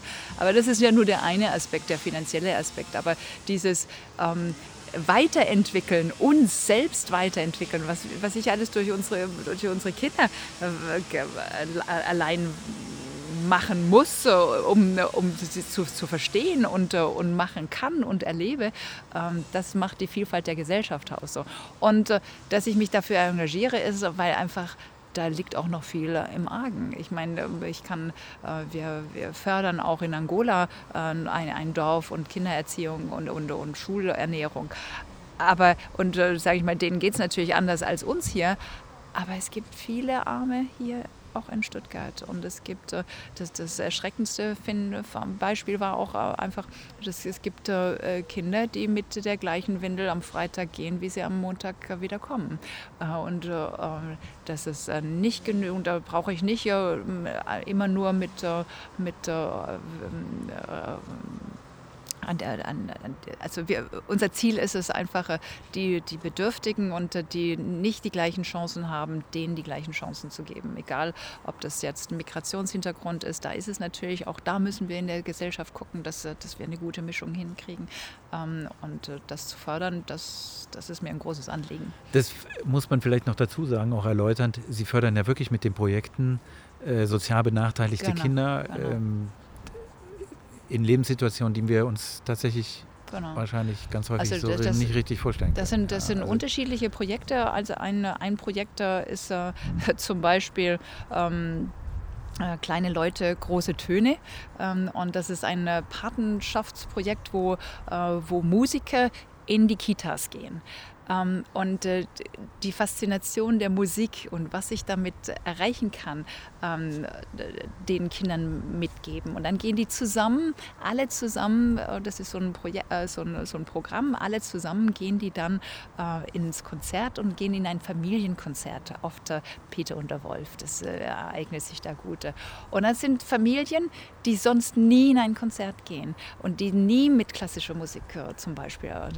Die haben ein Familienerlebnis zusammen und dann, dann hören die den Wolf in den, äh, in den Bässen äh, und dann hören die die Klarinette, wie der Vogel oder die Katze sich anschleicht und so weiter. Und da passiert was in deren Köpfen, äh, was äh, ähm, sonst nicht passieren würde. Und auch in einer Gemeinschaft, die haben die mit den Eltern, die Eltern nehmen teil an, an, an einem gemeinsamen äh, einem Event. Äh, da erreichen wir, glaube ich, mit relativ wenig Aufwand viel. So, und so sind viele unserer Patenschaftsprojekte, ähm, egal ob das Leseohren sind oder, oder Kultur, ähm, aber dann auch ein, ein Pro, äh, Projekt, was äh, super toll ist, ist Fußball trifft Kultur. Ähm, da äh, es ist nachgewiesen, einfach wenn ich Sport treibe, äh, bin ich danach, obwohl ich K.O. bin, aufnahmefähiger für Deutsch äh, oder für Sprache und, und, und solche Sachen. Und das heißt, äh, wir, die, die Kinder trainieren mit, ähm, mit VfB-Spielern und äh, danach kriegen sie speziellen Unterricht für, für Sprache und, und so weiter. Und in der Hoffnung, dass die den Übergang zur weiterführenden Schule äh, besser schaffen, als wenn sie das nicht kriegen. Und das sind alles Kinder, ähm, die, äh, die sonst keine Unterstützung kriegen. Genau, das äh, ist, glaube ich, das beste Schlusswort, das man sich hätte wünschen können. Trotzdem würde ich noch gerne ähm, von unserem Fragebogen eine Frage, die wir, die wir vielen am Ende unseres äh, Podcasts stellen, anhängen. Ähm, sprich, Stuttgart plant eine Soap. Wie würde der Titel bei Ihnen heißen? Ja, ich würde gerne, ähm, also mich haben so Musicals äh, wie Fame oder äh, High School Musical haben, haben mich einfach begeistert und ich glaube, wir könnten richtig eine, eine gute Soap ähm, über die Ballettschule, über die John Cranko Schule spielen mit ihren Stars, äh, mit ihren äh, Failures, was, was passiert ist mit Vorbereitungen, mit Liebe, Hass und, und, und so weiter. Und vielleicht, vielleicht könnten wir sie nennen Feel the Stuttgart Vibe, äh, weil es ist Stuttgarter und aber viel the Vibe. Ich glaube, nichts ist mehr als beim Tanz, wo, wo ich jede Pore spüre. Und das in einer Mischung in der Soap, ich würde sie, glaube ich, jeden Tag anschauen. Vielen Dank, Stefanie Meyer-Holz. Sprich Stuttgart. Ein Podcast für und über Stuttgart. Mehr Infos unter www.sprichstuttgart.de oder auf Instagram und Twitter. Anmerkungen, Kritik, Gästevorschläge bitte richten an hallo@sprichstuttgart.de.